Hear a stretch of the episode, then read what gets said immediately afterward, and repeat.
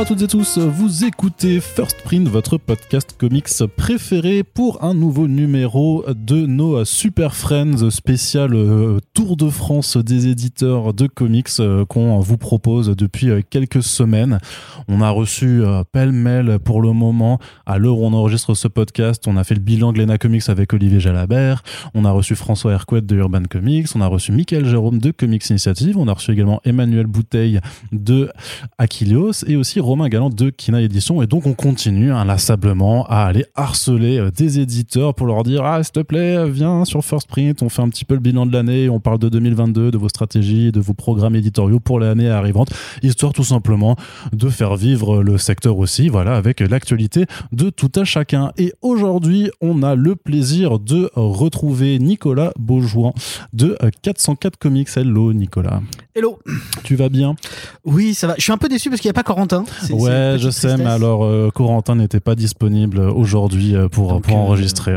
Donc ça va me permet de, dire du mal de sa série favorite pendant qu'il n'est pas là. Exactement. Effectivement, d'ailleurs, c'est un peu le but de ce podcast en fait. Hein. J'ai menti, on va pas du tout parler de stratégie éditoriale, on va juste bitcher sur ceux qui ne sont pas là. Mais non, mais de toute façon, on te réinvitera de toute façon forcément pour parler de, justement pour revenir quand certains titres qu'on va aborder aujourd'hui sortiront, puisque voilà, il y a aussi des, des voilà d'autres sujets sur lesquels il faut que l'ami Corentin euh, soit présent. Mais euh, du coup, euh, Nicolas, on t'avait reçu ben, au début de l'année 2021, au moment du lancement justement de, ta maison, donc 404 Comics, qui appartient donc au groupe Editis et donc à la et à 404 éditions. Et ben avant d'aborder l'année qui arrive en 2022, j'ai envie qu'on revienne un petit peu, qu'on fasse un premier bilan peut-être sur sur ces premiers mois, sur sur ton lancement sur sur le marché. Alors question très très simple. Et d'ailleurs, juste entre parenthèses, si jamais vous découvrez Nicolas aujourd'hui dans le podcast, on vous renvoie donc au précédent podcast où euh, le monsieur avait fait son parcours, avait expliqué pourquoi 404 comics, pour pourquoi faire du comics indé en 2021. Mais ceci, on va pas tout réaborder hein, parce que sinon on est, on est parti pour trois heures. Mais du coup, donc ma première question, tout simplement, c'est voilà, euh, quel bilan général tires-tu de euh, cette première année 404 comics en France? Euh, bah, quelle année de merde Voilà, ça c'est pour ça que je t'ai invité. euh, non, non, on, on, est content en fait de, de tout ce qu'on a réussi à, mettre en place durant la première année sur les premiers titres. Il n'y a aucun souci, mais c'est vrai que bah, c'est comme tout le monde. En fait, on a, assisté euh, au, drame euh, d'une chute des lecteurs euh, sur une période de sortie pour nous. Donc c'est plutôt rigolo parce qu'on débarque et, depuis janvier, comme ça, depuis janvier 2021, il y avait une, baisse lente mais sérieuse et, visible en fait du, nombre de lecteurs euh, sur, ce secteur précis, hein, sur le secteur vraiment comics. Donc euh, on, est sorti dans cette ambiance un peu étrange, en plus euh, encore en pleine période de Covid. De toute façon, on n'en est pas sorti, donc on est encore dedans. Donc ça a été compliqué, mais en même temps même si c'est très dur, c'est très lent, on arrive à installer tout doucement, je pense, les choses vraiment réellement. Euh, on a commencé avec des titres très différents, donc Big Girls Dance et tout, et ça, on a une image tout de suite. Enfin, j'espère en tout cas euh, qui a été bien comprise, qui était que voilà, on voulait aller partout et on irait là où on nous attend pas non plus euh, forcément. et puis après, bah, on a eu les autres titres qui sont sortis, mais on a voilà, on a réussi à, installer directement en fait une image. On a eu de bons retours de, toute la blogosphère, de tous les gens, bah vous notamment. Hein. C'est c'était important pour nous d'avoir d'être identifié par vous, enfin pour vous tous. Quand je parle de, de, de vous, de, First Print, je parle de toute la, galaxie en fait de, gens qui, parlent de comics en France. Donc tout ça s'est bien passé, on continue à avancer et puis euh, bah, maintenant ce qu'on veut vraiment essayer de mettre en place c'est réussir à, frapper en fait et à aller toucher des, médias beaucoup plus gros parce que je pense que c'est vraiment ce qui manque mais pas que pour nous hein. je pense que c'est général euh, à, toutes les maisons c'est vraiment euh, qu'on soit un tout petit peu pris plus prise au sérieux par, par, les grands médias, notamment la presse, euh, tu vois, même spécialisée BD, euh, tout ça. Ou... C'est-à-dire que le comics n'est pas encore pris assez au sérieux par même les médias plus, euh, plus enfin, moins spécialisés que, par exemple, effectivement, Comics Blog ou les, les, autres blogs qui existent, mais du genre Zo, Canal BD, le cahier de la BD, c'est médias bah, spécialisés, mais qui parlent de BD au sens beaucoup plus large. C'est-à-dire que Zo, Canal BD, en fait, ça, va, je pense que tout le monde arrive à placer quelques titres pour qu'ils en parlent de temps en temps. Ça, il n'y a, a, pas trop de soucis sur sur ces choses-là qui sont des magazines gratuits, très spécifiques qu'on trouve en magasin. Donc ça, ça, accompagne en fait les magasins et les, les, les gens qui vont dans, dans, les magasins. Mais non, non, c'est vraiment ouais, plutôt voilà tout essayer de toucher voilà tous ces médias un peu plus spé BD. Et je pense pas que ce soit une question de sérieux. Je pense que euh, je pense que c'est des habitudes qui sont installées chez beaucoup de journalistes, surtout chez les rédacteurs en chef, qui ont l'habitude en fait de vraiment de parler de la franco-belge de manière beaucoup plus classique et, euh, et qui, qui regardent même pas forcément en fait. C'est-à-dire que c'est même pas un dédain profond, c'est juste que voilà ils regardent pas parce que ça existe un peu en parallèle, tu vois. C'est on est on est un peu sur le côté et euh, et, et, donc ils ils en parlent pas nécessairement ou en tout cas quand ils en parlent, par exemple, je, je, je prends tu vois DBD, tu vois qui est un, qui est un bon magazine que j'aime beaucoup au demeurant que je lis euh, euh, t'as le droit à géant vert, tu vois, qui te fait 3-4 chroniques rapides dans les news, tu vois, euh, mais c'est vraiment des trucs, tu vois, pour les annonces. Je trouve ça un peu dommage parce que je pense que tu, y a, y a des artistes qui mériteraient, voilà, euh, que ce soit les nôtres ou que ce soit ceux d'autres maisons, hein, c'est pas, c'est pas, c'est vraiment une question juste d'espace et de genre. je pense que ça mériterait qu'il y ait un petit peu plus, voilà, de, de, de dialogue avec ces, ces gens-là et qu'ensuite on puisse parler plus des artistes parce que voilà, je, je pense que c'est le manque qu'il y a. Mais en tout cas, voilà, pour revenir au truc, voilà, notre lancement s'est bien passé. Euh, les chiffres sont sont pas fous parce que le marché est pas fou en ce moment de toute façon. Ce que qu'est-ce que c'est Qu'est-ce que c'est pour toi des chiffres qui sont pas fous hein? Bah, c'est-à-dire qu'en fait, tu peux réussir encore à faire tes, tu, tu vois, tes 1500, 2000 exemplaires comme tu as besoin de, de, faire pour au moins équilibrer tes comptes. Mais le problème, c'est que tu les fais au lieu de les faire sur, je sais pas, 6 mois, 1 an, tu vas les faire sur sur 18, 24 mois, quoi. C'est-à-dire que c'est très très très très lent. Et en plus, vu que l'actualité euh, euh, de, de, de, ce milieu-là est, constante et que tu as, as, 60 sorties par semaine, je plaisante, on doit pas être loin de ça quand même en fait au final. Alors euh, peut-être pas par semaine mais ouais. Enfin c'est quand même très impressionnant en, en termes de mmh. propositions donc il y a pas non plus des corners de dingue dans les magasins donc en fait des, des titres disparaissent tu vois des, des, des facings et des étals. Euh, donc en fait euh, c'est compliqué de se battre, euh, tu vois, sur ce truc-là. Donc nous, ce qu'on essaye de faire avec très petit, c'est de remonter en fait l'actualité sur les titres, tu vois, de retravailler en fait euh, régulièrement en fait nos, ce qu'on va considérer comme étant du back catalogue très rapidement, euh, de, de, les retravailler en permanence, tu vois, pour les remettre, pour mettre un petit peu d'actu dessus, tu vois, pour, les faire exister réellement, parce que le problème c'est que voilà, t'es es vite effacé, vite oublié quoi. Et pourtant, l'avantage que tu as euh, par rapport un peu au travail des, diffuseurs, en ayant que très peu de titres euh, par, année, c'est que justement, ils ont la place, a priori, de, rester sur un étal.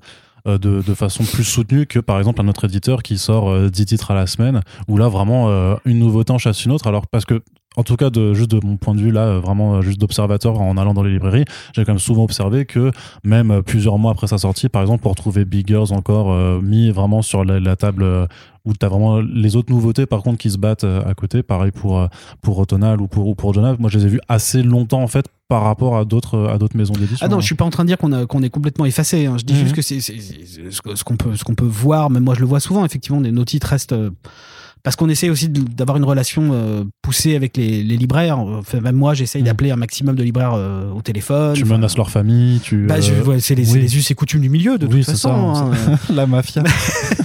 mais mais non non mais ce que je veux dire c'est qu'effectivement il y a des magasins qui jouent le jeu et qui nous aident et qui nous soutiennent au long terme. Mais dans l'absolu, si tu prends la totalité des librairies et euh, tu vois des GSS et compagnie et là c'est quand même beaucoup plus compliqué d'exister euh, donc euh, donc on est obligé tu vois de, de, de, de, se battre pour que en fait voilà redire en permanence sur tous les réseaux sociaux et compagnie ce titre là existe toujours euh, c'est toujours un titre important pour nous euh, euh, c'est parce que c'est compliqué parce que et en même temps je comprends parce que bah, si, si tu un magasin moyen ou petit avec le nombre de titres qui sortent à un moment donné, euh, tu sais très bien que tu vendras plus de Batman, donc euh, donc tu vas quand même virer, euh, tu vois, Big Girls ou d'autres titres euh, de d'autres maisons pour pour mettre en avant les titres qui vont vendre.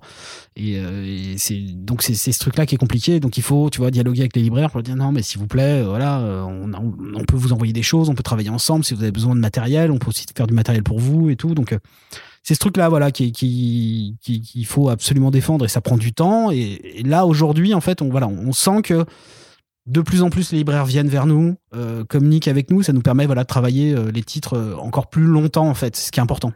Surtout que tu nous avais dit dans le premier podcast que euh, fallait pas dire que 404 Comics c'était une maison indé, puisque euh, ça fait partie d'un groupe bien plus grand, qui est un des premiers groupes d'édition. Donc j'imagine que tu as aussi les moyens derrière, en fait, d'accompagner tes titres quand tu les lances, que ce soit avec euh, des, des bonus, avec de la PLV. On t'a vu faire des, euh, bah, des, euh, des, euh, des badges pour, pour Big Girls, parfois des, des, formes de gazettes. Même là, pour We Live qui arrive l'année prochaine, tu as fait un petit livret qui reprend une des, des pages de backup, on va dire, de, de la série. Donc tu as quand même la structure derrière qui te permet aussi de faire plus on va dire, pour, pour chacun des titres Ouais et non. Euh, oui, parce qu'en fait, je suis soutenu euh, par, par, par, la, par la structure, ça c'est évident. Et puis, on a une, une, super distribution, on a des représentants dédiés.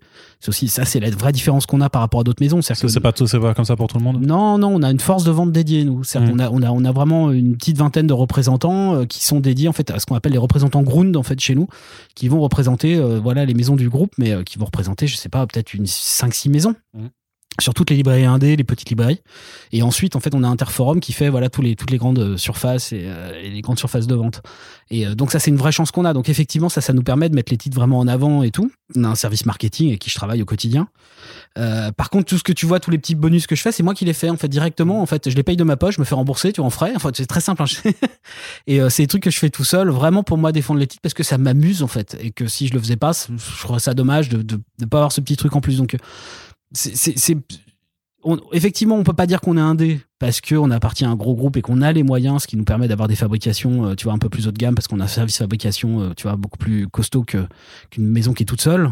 Euh, mais mais par contre, sur tous ces petits trucs-là, c'est vraiment une volonté personnelle. C'est moi qui continue, comme je te disais la première fois qu'on s'est vu. J'ai l'impression de faire mon fanzine à 16 piges parce que je fais mon fanzine à 16 piges, c'est-à-dire que je, je, décide des trucs tout seul. Tu vois, je me réveille la nuit, je fais ah, je vais faire tel truc, tu vois, telle gazette, tel, tel objet. Et t'as la liberté totale là-dessus, c'est-à-dire que tu, ça doit pas être validé par quelqu'un d'autre après. Oh non, enfin, je fais je fais valider, j'en discute avec ma, ma, patronne directe, si tu veux, mais, mais c'est plus, tu vois, sur la forme, en fait, je la tiens en courant. Je lui dis, tiens, mm. on va faire ça. Mais je, je lui dis pas, est-ce que je peux faire ça euh, ce, qui, ce, qui, ce, qui, ce qui serait euh, compliqué pour moi au quotidien, parce que je suis plutôt en mode, j'agis plutôt en réaction, en fait, au sentiment, tu vois, que j'ai du marché, ou de comment on va avoir un problème de réception sur tel titre, ou euh, machin, ce qui pourrait manquer. par exemple, sur ça n'a pas marché en plus, donc je peux le citer. Euh, mais euh, tu vois, quand on a sorti Autonal, euh, j'avais écrit une bio qui, était presque une micro-analyse personnelle de l'œuvre, en fait. Et j'ai pas l'impression que grand monde l'ait lu. mais mais c'était important pour moi, en fait, de soutenir le titre en disant Bon, ok, vous allez recevoir ce titre. Mais s'il vous plaît, ne le prenez pas juste pour une question de genre, en fait, juste un bouquin d'horreur ou un truc. Il y a des choses dedans que vous pouvez peut-être trouver. Moi, j'ai trouvé cette partie-là, voilà, qui, était tout un truc sur la relation, euh, de, comment on devient mère en fait, tu vois, euh, tu vois, la question des mères en fait, parce que c'est un truc qui m'avait obsédé dans le titre. C'est-à-dire qu'il y avait la relation mère-fille, mais il y avait aussi la relation mère-fille avec euh, Biddle, Catherine. Ouais. Et t'avais aussi plein d'autres mères qui apparaissaient comme ça dans le récit. Donc il y avait toute cette question de comment est-ce que se crée le lien maternel, est-ce qu'il est naturel, est-ce qu'il se crée, comment il se dynamise, comment il peut se briser, comment il peut se reconstruire? Enfin, voilà. Donc j'ai écrit ce petit truc là, et tu vois, pour moi c'était juste pour pour me rassurer en fait quand j'envoyais le titre en disant aux gens euh, bah pour donner des clés un petit peu euh, c'est pas des clés en fait je pense je pense pas qu'il y ait des clés parce que moi ce qui m'intéresse quand il y a des critiques c'est que chacun y voit des choses. Mais souvent en fait euh, pas souvent c'est pas vrai mais en fait ce qui me quelques fois alors. Voilà quelques fois mais ce qui ce qui me fait peur c'est que c'est d'envoyer des titres au casse-pipe et que les gens le réceptionnent tu vois genre en mode bah tu vois c'est ce cas qu'on a eu beaucoup sur Big Girls tu vois qui, était de dire euh, ah bah, d'accord euh, c'est des nanas qui se battent contre des monstres géants tu vois. C'est vachement bien comme, comme principe. Ça peut être vachement bien. Non mais ça peut être suffisant. Mais en fait si tu as envie de trouver d'autres choses tu peux aussi trouver d'autres choses mm. et voilà. Et, ce qui me fait peur toujours c'est que, que, que les gens réceptionnent juste un truc qui soit un format en fait tu vois ce qu'ils se disent juste ah ok ils ont fait un truc d'horreur ils ont fait un truc de kaiju ils ont fait un truc tu vois et que si je les choisis ces titres là c'est que je les aime vraiment et qu'en fait ils ont généralement d'autres choses tu vois d'autres sous-textes à, mmh. les, à les gratter un peu. Et que je suis pas celui qui trouve nécessairement toutes les réponses. Et ce qui m'intéresse c'est que chacun tu vois il trouve des choses et qu'ensuite il nous les renvoie en fait en disant et c'est ça qui est intéressant. Donc euh, voilà. Par exemple pour Automnal j'avais fait ça. Donc ce petit texte tu vois, qui était juste pour dire hey, euh, voilà il y a ce truc là mais il y a d'autres choses dedans aussi si vous avez envie de, de les découvrir quoi. Mmh. donc euh, donc c'est des réactions plutôt au quotidien que je peux avoir donc tu vois si c'est un badge ça va être un badge ça va être un petit journal c'est un petit journal mais voilà j'essaie mais c'est parce que ça m'amuse aussi voilà, mmh. voilà. dans l'expérimentation un petit peu en fait alors bah, c'est juste que on est on est on, vend pas autant que le manga donc je vais pas envoyer des PLV taille géante tu vois chez les gens directement j'aurais pas les moyens pour le mmh. coup ça me coûterait trop trop cher donc bah, euh, alors, tu voulais pas faire euh, refaire la façade de la BNF euh, bah, c'est prévu, mais dans, dans, quelques années, quoi. Ou alors euh, ensevelir un monument sous des feuilles mortes, euh, histoire de. de, bah, en fait, on, a, on, a, on avait l'automne, tu vois, on s'est carrément payé l'automne pour, la sortie du bouquin, ce qui était quand même plutôt un gros investissement pour nous. L'éditeur qui se paye des saisons. Voilà. Pour mais mais voilà, l'idée, c'était voilà, c'est qu'à chaque fois, c'est juste des, des, petits gadgets de se dire, euh, on vous envoie ce livre et on va vous donner des petits trucs en plus, parce que c'est fun, parce que c'est cool, et puis. et puis parce que ça vous permettra peut-être de sourire en recevant le bouquin. Est-ce que tu sens aussi, par exemple, dans la, façon un petit peu de présenter les bouquins en, tant qu'éditeur, justement, que ce soit sur Biggers, où tu peux dire assez facilement que ça parle euh, au-delà des, des, combats de monde, que ça parle donc de féminisme, de patriarcat, euh, que, que travaille donc sur, sur les relations euh, mère-fille. Est-ce que tu sens que ce genre de message où tu essaies un petit peu, on va dire, d'intellectualiser en fait une œuvre qui reste somme toute assez divertissante, c'est une façon de faire qui est comprise après, que ce soit par les libraires, par le public je, je, enfin, là, ce serait compliqué. Non, je pense pas qu'elle est forcément comprise, mais en fait, c'est pas grave. la question sous-jacente, c'est comment on fait en fait pour intéresser le, les lecteurs, les lectrices en fait à, aux comics indés. Parce que moi j'ai l'impression toujours que, que quand tu essaies de, de, de, justement d'avoir cet angle un peu plus intellectuel où tu dis vas-y faut aller regarder un petit peu, c'est un comics engagé, c'est un comics qui part de ça, qui est très actuel machin. J'ai pas l'impression qu'en fait que ce soit euh, forcément en fait euh, la bonne façon de présenter euh, une bande dessinée. Bon, de toute façon, comme je te disais tout à l'heure, tu vois, je l'ai fait sur Autonal, ce texte, par exemple, j'ai l'impression que personne quasiment l'a lu. Donc, euh, donc au final, ça marche pas. et donc, c'est pas pris comme ça. Mais c'est juste que c'est moi que ça rassure. Vraiment, encore une fois, c'est c'est juste que, effectivement, je, je, je, dans, un monde parfait, euh, euh, tu, tu, tu, tu, réceptionnerais en fait une œuvre, chacun, en tout cas, nous serait capable de, de, de, de d'aller en profondeur sur ce qui lui plaît, ce qui lui plaît pas mais même de questionner, euh, tu vois, le fait de pas aimer. Euh, et donc de sortir quelque chose de, de, de ça. Ça, c'est mon rêve, en fait. Tu vois, c'est, ouais. qu'en fait, que les œuvres soient des véhicules, en fait, de réflexion. Euh, dans, dans, parce que t'as aimé, parce que t'as pas aimé. Et c'est ça qui est intéressant, parce que des fois, tu, tu, tu, vas avoir des choses qui vont te heurter, et puis euh, tu vas te dire, non, c'est vraiment de la merde, et puis basta, quoi. Et, euh, et ce qui est intéressant, c'est de dire, pourquoi ça me heurte, en fait? Pourquoi est-ce que j'aime pas? Est-ce que c'est parce que graphiquement, ça me plaît pas? Mais pourquoi est-ce que ça me plaît pas graphiquement? Alors qu'en fait, ça existe, quelqu'un produit cette œuvre avec cette forme-là. Et donc, tu vois, c'est rentrer, en fait, dans ce dialogue avec l'œuvre, en fait, qu'elle te plaise ou non, mais d'en sortir des choses. Ça, c'est mon rêve, c'est, c'est mon rêve, c'est le monde parfait pour moi. Mais, euh, mais donc, ça, ça marche pas forcément. Mais si je le faisais pas, je serais triste. C'est-à-dire que je, je, je, dois, en fait, si tu veux, moi au quotidien, j'essaye de défendre une œuvre, des artistes, et donc je dois mettre à chaque fois tous les moyens, le, les faibles moyens que j'ai à ma disposition, euh, pour, pour, pour essayer de défendre leur vision, ou en tout cas même ce qu'eux voient pas forcément. Parce que ce qui est intéressant dans, dans une œuvre artistique, c'est de toute façon ce qu'on appelle la, la, la, dynamique du passeur dépassé. C'est-à-dire qu'en fait, tu n'es pas nécessairement conscient de ce que tu mets dans les choses. Et en fait, c'est d'autres en fait qui peuvent te renvoyer, euh, tu vois, ce qu'ils ce qui découvrent, en fait, ce qui les dynamise, tu vois. Euh, c'est et donc ça c'est intéressant. Et moi, je rêverais, tu vois, qu'à terme, on ait justement ce dialogue en permanence, tu vois, avec les gens, entre, qui, tu vois, qu'en fait, on soit juste le médiateur, en fait, entre les lecteurs et des créateurs, quoi. D'accord.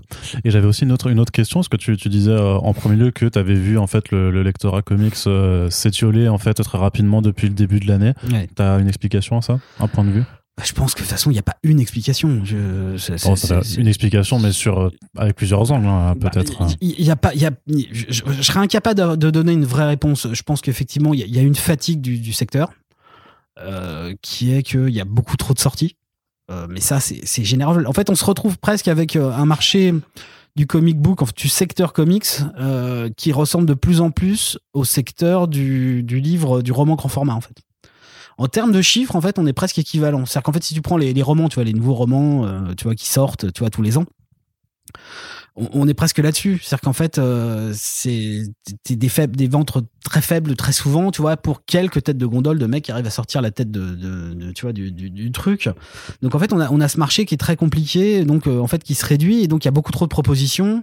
Euh, c'est vrai que c'est des livres qui coûtent cher, mais ils coûtent j'aurais pas envie de dire qu'il coûte trop cher pour le coup, parce que si on prend en comparaison de ce qui existe dans le franco-belge, qui continue à faire des bons chiffres de vente, euh, en moyenne, si tu achètes un roman graphique français de 200 pages, c'est euh, entre 20 et 25 ou 30 balles, quoi. Donc, je pense pas que tu vois le marché comique, c'est des tarifs, tu vois, prohibitifs pour le coup. Mais par contre, c'est effectivement, on était sur une une niche vraiment de lecteur et je pense qu'il y a une partie de cette niche qui s'est fatiguée pour des raisons X ou Y. Ça après, je pense que c'est tout un chacun. Je pense trop de propositions.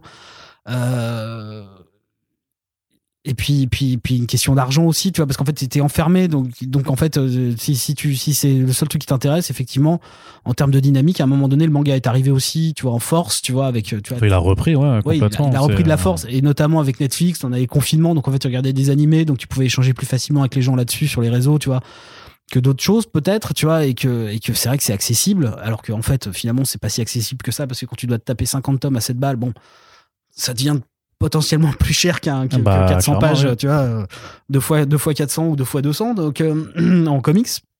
Donc je sais pas, il y, a- il y a tout ça, mais je pense que c'est un phénomène de fatigue et je pense que voilà, ce- ce- cette niche en fait, c'est c'est étiolé en fait naturellement. Je pense que c'est ça doit être des vagues et des périodes euh, et que bah là en fait, on est sur un lectorat qui est vraiment encore plus petit qu'avant, euh, qui, qui, qui, qui lit par contre beaucoup. Effectivement, on a, on a que des gros acheteurs en fait. Au final, je pense qu'il reste.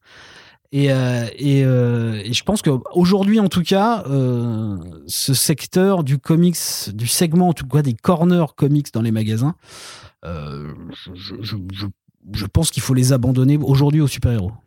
Ah ouais? Alors, Alors, mais on fait quoi alors des, des comics en ah non, mais je pense qu'il faut aller les défendre sur d'autres secteurs. Pour une grande partie d'entre eux, je pense qu'il y a des choses effectivement qui sont défendables sur ce secteur-là avec des codes, tu vois, très précis qui correspondent pas aux super-héros classiques, tu vois. Je, je parle pas nécessairement de Superman, Batman et compagnie, mais en fait, c'est un environnement, si tu veux, dans lequel les gens Mm. identifient bien les codes et ils comprennent bien. Par contre, t'as beaucoup de titres, je pense qu'il faut vraiment aller les défendre, tu vois, aller, faut aller retrouver un nouveau public, il faut aller le chercher, quoi, en fait, et donc Mhm. il, il faut se battre pour ça, quoi.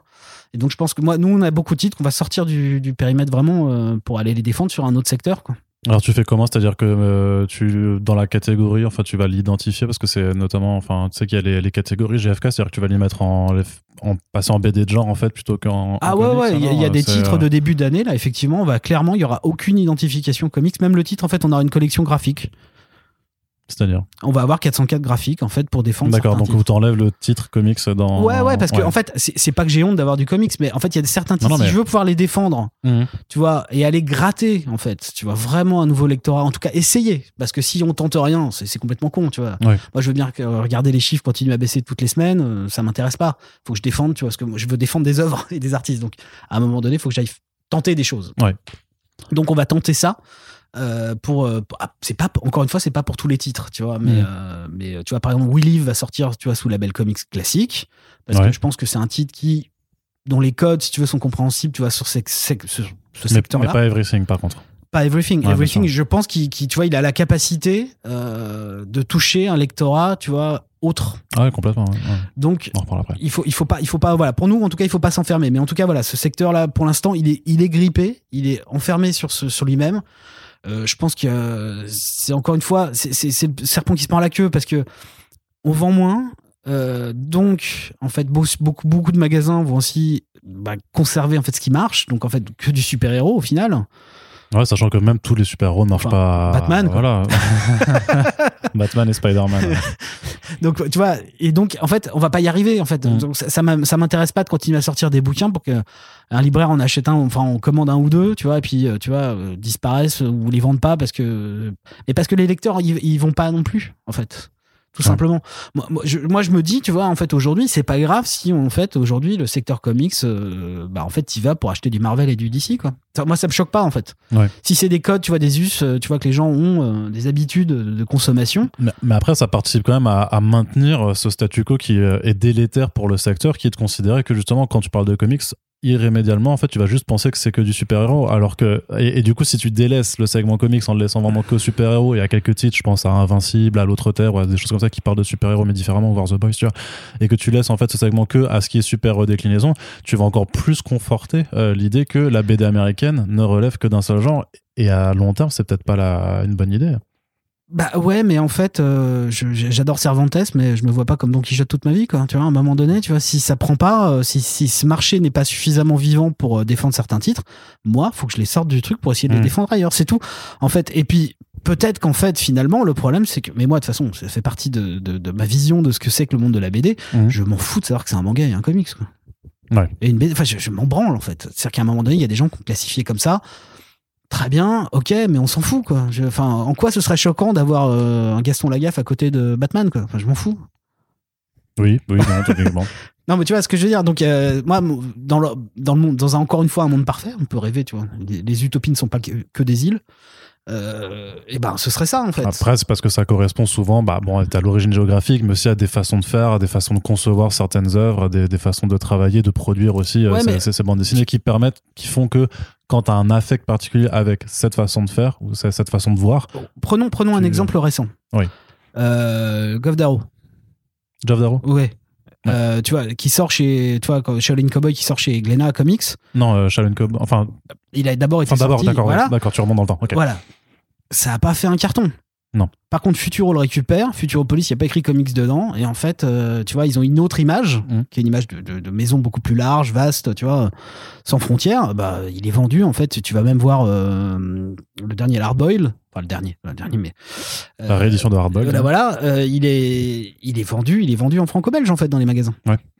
Alors, il est segmenté, par contre. Après, il a, un, il a un format aussi qui fait que il se retrouve plus Bien facilement, sûr. plus naturellement. Mais, D'ailleurs, euh, c'est un peu ce qu'a fait Urban Comics aussi, tu sais, avec son format Urban pour Ouais, le dernier non, mais c'est pour euh, ça que tu as des titres, effectivement, euh, qui, qui, qui n'auront pas une belle vie aujourd'hui sur, ce- sur ces corners de vente-là particulièrement.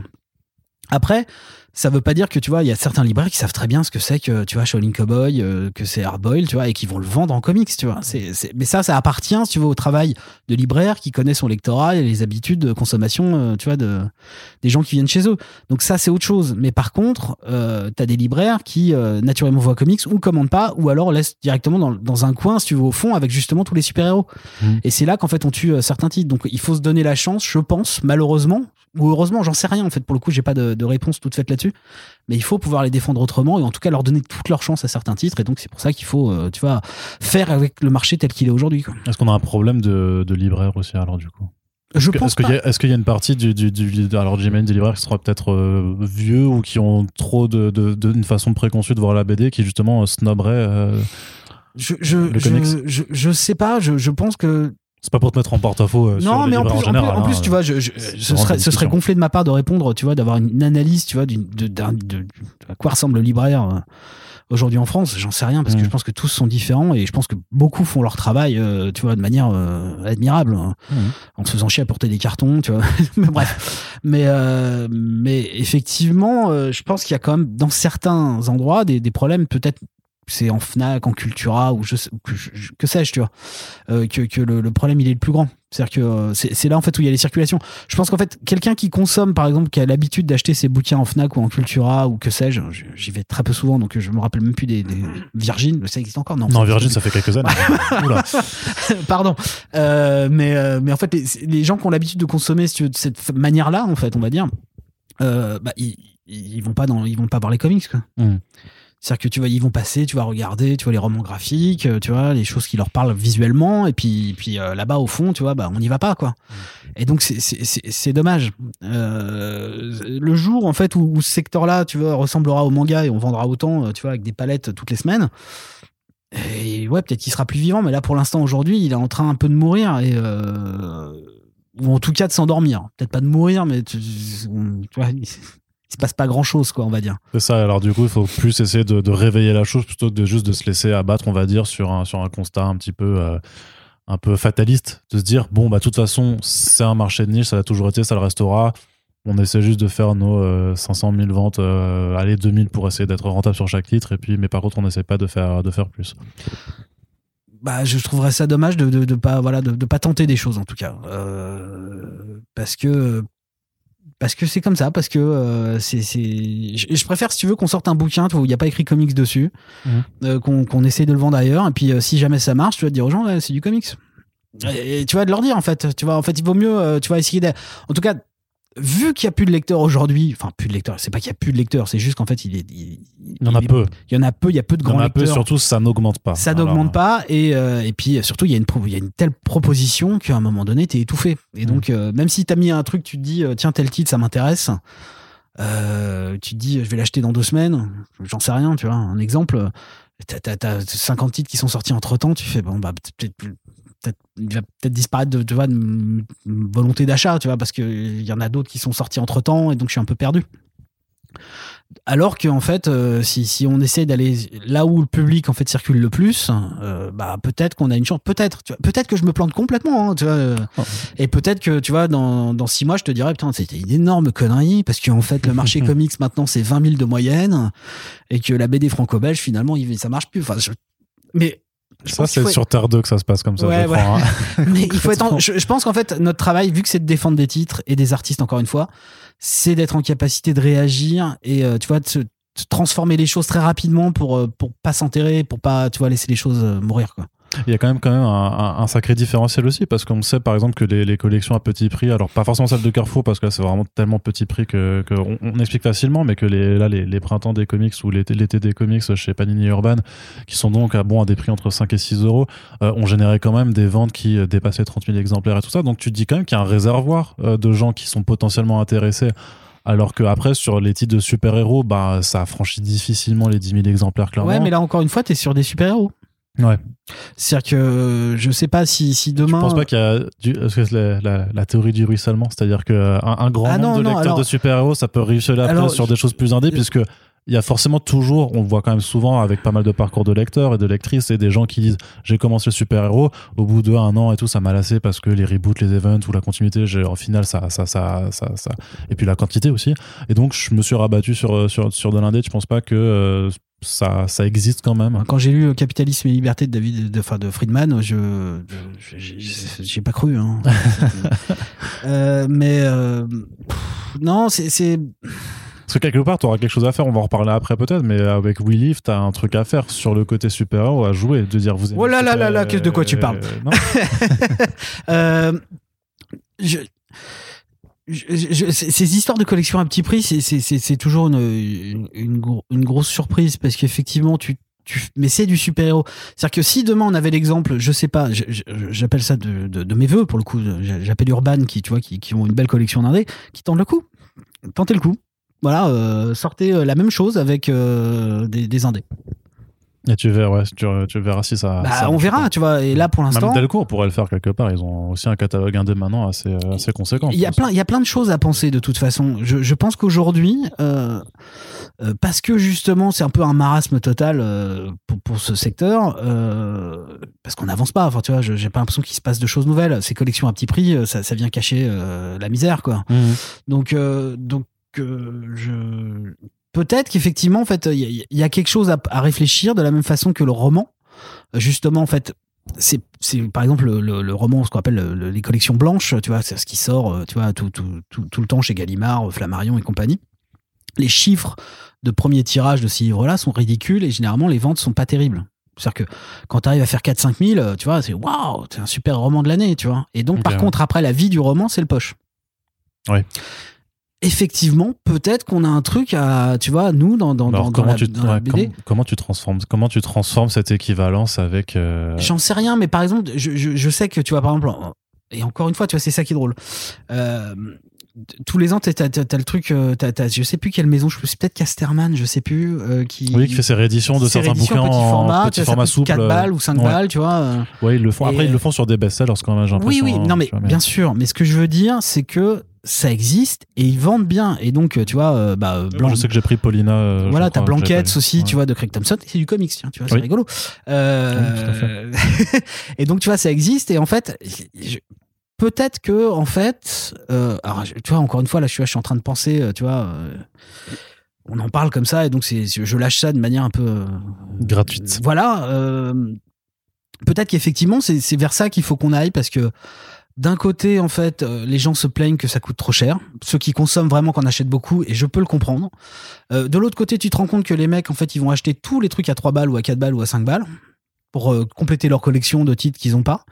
Donc, en fait, ils sont prêts finalement à consommer du souple, tu vois, plus cheap. donc, est-ce que c'est pas là-dessus qu'il faut aller en fait si tu veux se mm, dire qu'il y, a deux systèmes d'exploitation pour les mêmes bouquins? Peut-être. Je, et là tu vois je, parle comme ça. Vraiment euh, c'est balancé euh, c'est complètement gratuit. J'y ai jamais pensé avant tu vois. Mais surtout que toi qui est quand même euh, j'aime bien le dire tu me paramétras l'expression un niqué de la fab. Est-ce que toi tu te verrais quand même ressortir ces, ces, bouquins sur lesquels du coup tu te mets tu te fais vas-y je vais mettre du Pantone sur Bigger je vais mettre du offset machin là je te fais une jaquette poster et tout tu te verrais les ressortir quelques temps après, euh, du coup en format broché souple. Euh, moi, ça me dérangerait pas. Ouais, ça me dérangerait pas. Non, parce que tu peux, tu passes, parce que moi j'aime tous les formats. Hmm. J'ai pas de problème avec ça. Du moment qu'on fait les choses bien, c'est super pour moi. Il y a pas de problème. Euh, encore une fois, juste qu'il y a le risque que les gens attendent au final que tu sors juste ta version low cost pour pour prendre ce qui, est le, cas du roman. Enfin, combien de gens en fait, si tu veux, tu vois le nouveau Welbeck va sortir, t'as les hardcore 30, 40 000 personnes qui vont acheter, tu vois, le format blanche. Et puis après, derrière, tout le monde va le consommer en, poche, tu vois. Donc c'est pas grave dans l'absolu. Euh, du moment qu'en fait euh, les gens lisent, je pense que c'est en tant qu'éditeur, économiquement, c'est ce qui nous intéresse. Mm. Et ensuite, au regard d'une œuvre, si les gens les lisent, c'est parfait. Donc, euh, peut-être qu'encore, je me, encore une fois, tu vois, je me plante et que je dis encore une énorme connerie, hein, mais, euh, mais en tout cas, je pense qu'il y a des choses à réfléchir euh, parce que là, on est à un, à un moment où il faut pas que euh, tous, je pense, en tant qu'éditeur, quel que soit le, tu vois, le, genre, il faut pas qu'on s'endorme sur le truc, il faut qu'on réfléchisse à, des réponses, en fait. Parce que je pense que c'est les lecteurs aussi euh, qui, qui, qui nous demandent des choses. Moi, tu vois, à titre perso, je consomme quasiment pas de français, j'achète que de la VO, pour une simple et bonne raison, c'est que c'est plus petit. C'est ça que ça- c'est-à-dire c'est que ça, ça prend moins de place. Bah ouais, Mm. tu vois, et que euh, et qu'à un moment donné, euh, je, je, je- la question se pose vraiment quand t'es grand lecteur, que que soit grand lecteur de tout, tu vois, que Après, t'as quand même pas mal de lecteurs de VO aussi qui sont euh, justement, enfin, enfin, on est tous conscients aussi que le single issues, notamment dans le mainstream, peut-être un peu moins sur l'indé, mais parfois l'indé aussi, c'est pas complètement la, la panacée sur la qualité du papier, justement, que c'est. ah, mais tu payes ça 4 balles, quoi. Ouais, mais, non, mais justement, tu C'est payes moins ça- cher qu'un paquet de clopes, hein.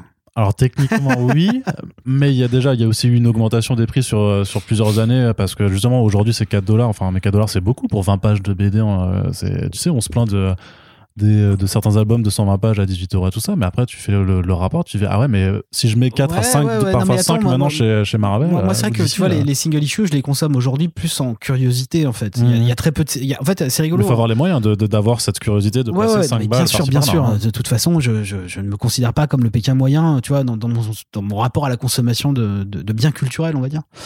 Euh, mais, euh, mais en fait, moi, je vais consommer, tu vois, je vais acheter, tu vois, des séries qui me plaisent vraiment, parce que je vais acheter le TPB et les single issues, parce que je le sais d'avance. Ensuite, il y a des trucs que j'achète juste parce que, tu vois, un ou deux numéros en me disant, ah ouais, non, je sais pas, tu vois, j'attends le deuxième numéro. Après, je verrai si j'achète, tu vois, le TPB ou d'autres, tu vois, j'en prends un, je m'en fous, et puis, euh, tu vois, je, je- mais tu pioches un peu dedans, c'est un, un format qui est rigolo pour ça, mais effectivement, de toute façon, il est en fin de vie aussi aux États-Unis. Euh, c'est Oh. bah non, mais c'est quand même, c'est quand même devenu compliqué. euh, tu vois, je pense euh, Mm. les, les chiffres en fait permettent pas. euh, un, les problèmes de papier en ce moment le, le permettent plus vraiment. Deux, il y a quand même beaucoup de séries qui méritent nécess- pas nécessairement ça. T'as des gens qui vont directement maintenant, tu vois, au format roman graphique directement, tu vois, Ouais. en- parce que le système est complètement différent aux États-Unis, mais euh, t'as, t'as le comic shop et puis t'as les librairies euh, tradies, quoi. Ouais. Et euh, ils vont tous de plus en plus vers la librairie tradie parce qu'en fait c'est un, vrai marché qui est en expansion, donc euh, donc ils, ils se barrent tous pour ça. Donc eux sont capables, si tu veux, plus naturellement, tu vois, de se dire ah tiens on a un problème, on- le marché est en train de changer, on, on va changer aussi, on va aller plus vers ça ou vers ça. Euh, Il y avait une interview passionnante d'ailleurs de, du, du boss de Boom Studios quand parlait au moment du Covid, en fait tout ce qu'ils ont fait. euh, je, je sais plus, c'était chez euh, Dialogo des comics là. Ouais, la chaîne YouTube, ouais. Euh, qui, qui avait cette interview qui était très intéressante justement où il expliquait genre en fait il- le ciel nous tombait sur la tête et en fait il a fallu qu'on trouve des idées et en fait à chaque fois tu vois toutes les heures ils trouvaient des nouveaux trucs tu vois pour euh, mais ils étaient capables en fait tu vois de se dire les choses sont en train de se, de se casser la gueule il faut qu'on fasse des choses et pour les libraires et pour nos titres tu vois donc ça c'est rigolo et ça c'est vrai que nous en France on, on- généralement voilà euh, on, on a nos habitudes tu vois ça c'est ça ça c'est ça ça c'est ici ça c'est comme ça et, c'est compliqué de réagir et on a besoin de réagir en fait parce que c'est c'est aussi un message qui est envoyé de la part des lecteurs donc il faut pas non plus rester complètement insensible ni euh, sourd à la, à la chose quoi Hmm.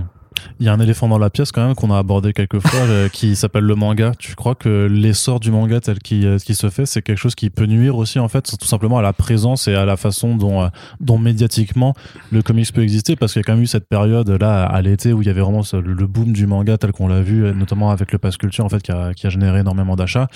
Où euh, j'avais un peu l'impression que bah, dans la sphère comics, on se regardait un petit peu tous en disant euh, bah c'est cool, c'est c'est très cool qu'ils achètent des mangas et tout ça, mais euh, c'est un peu dommage de de, de, pas profiter aussi de, ce genre de, de, de, de pouce, euh, de coup de pouce culturel pour aussi euh, bah, parler de comics.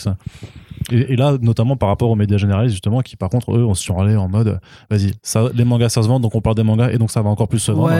Tu vois, sans, sans alternative. et finalement ils en parlent pas tant que ça en fait c'est ça qui est, qui est drôle c'est qu'en fait ils ont profité Bah, après, du moment Oui, t'as faits buzz aussi, hein, c'est sûr. mais- Mais en fait, dans la presse, tu vois, quand on parlait, tu vois, du manque de visibilité ou d'espace dédié aux comics ou, ou autre euh, dans, dans, la, dans la presse euh, BD euh, française ou presse généraliste, le manga vend, mais il n'a pas eu besoin de ça. C'est vraiment, là, je pense que tu as, des questions générationnelles qui rentrent en jeu, tu as le prix, effectivement, tu as 21.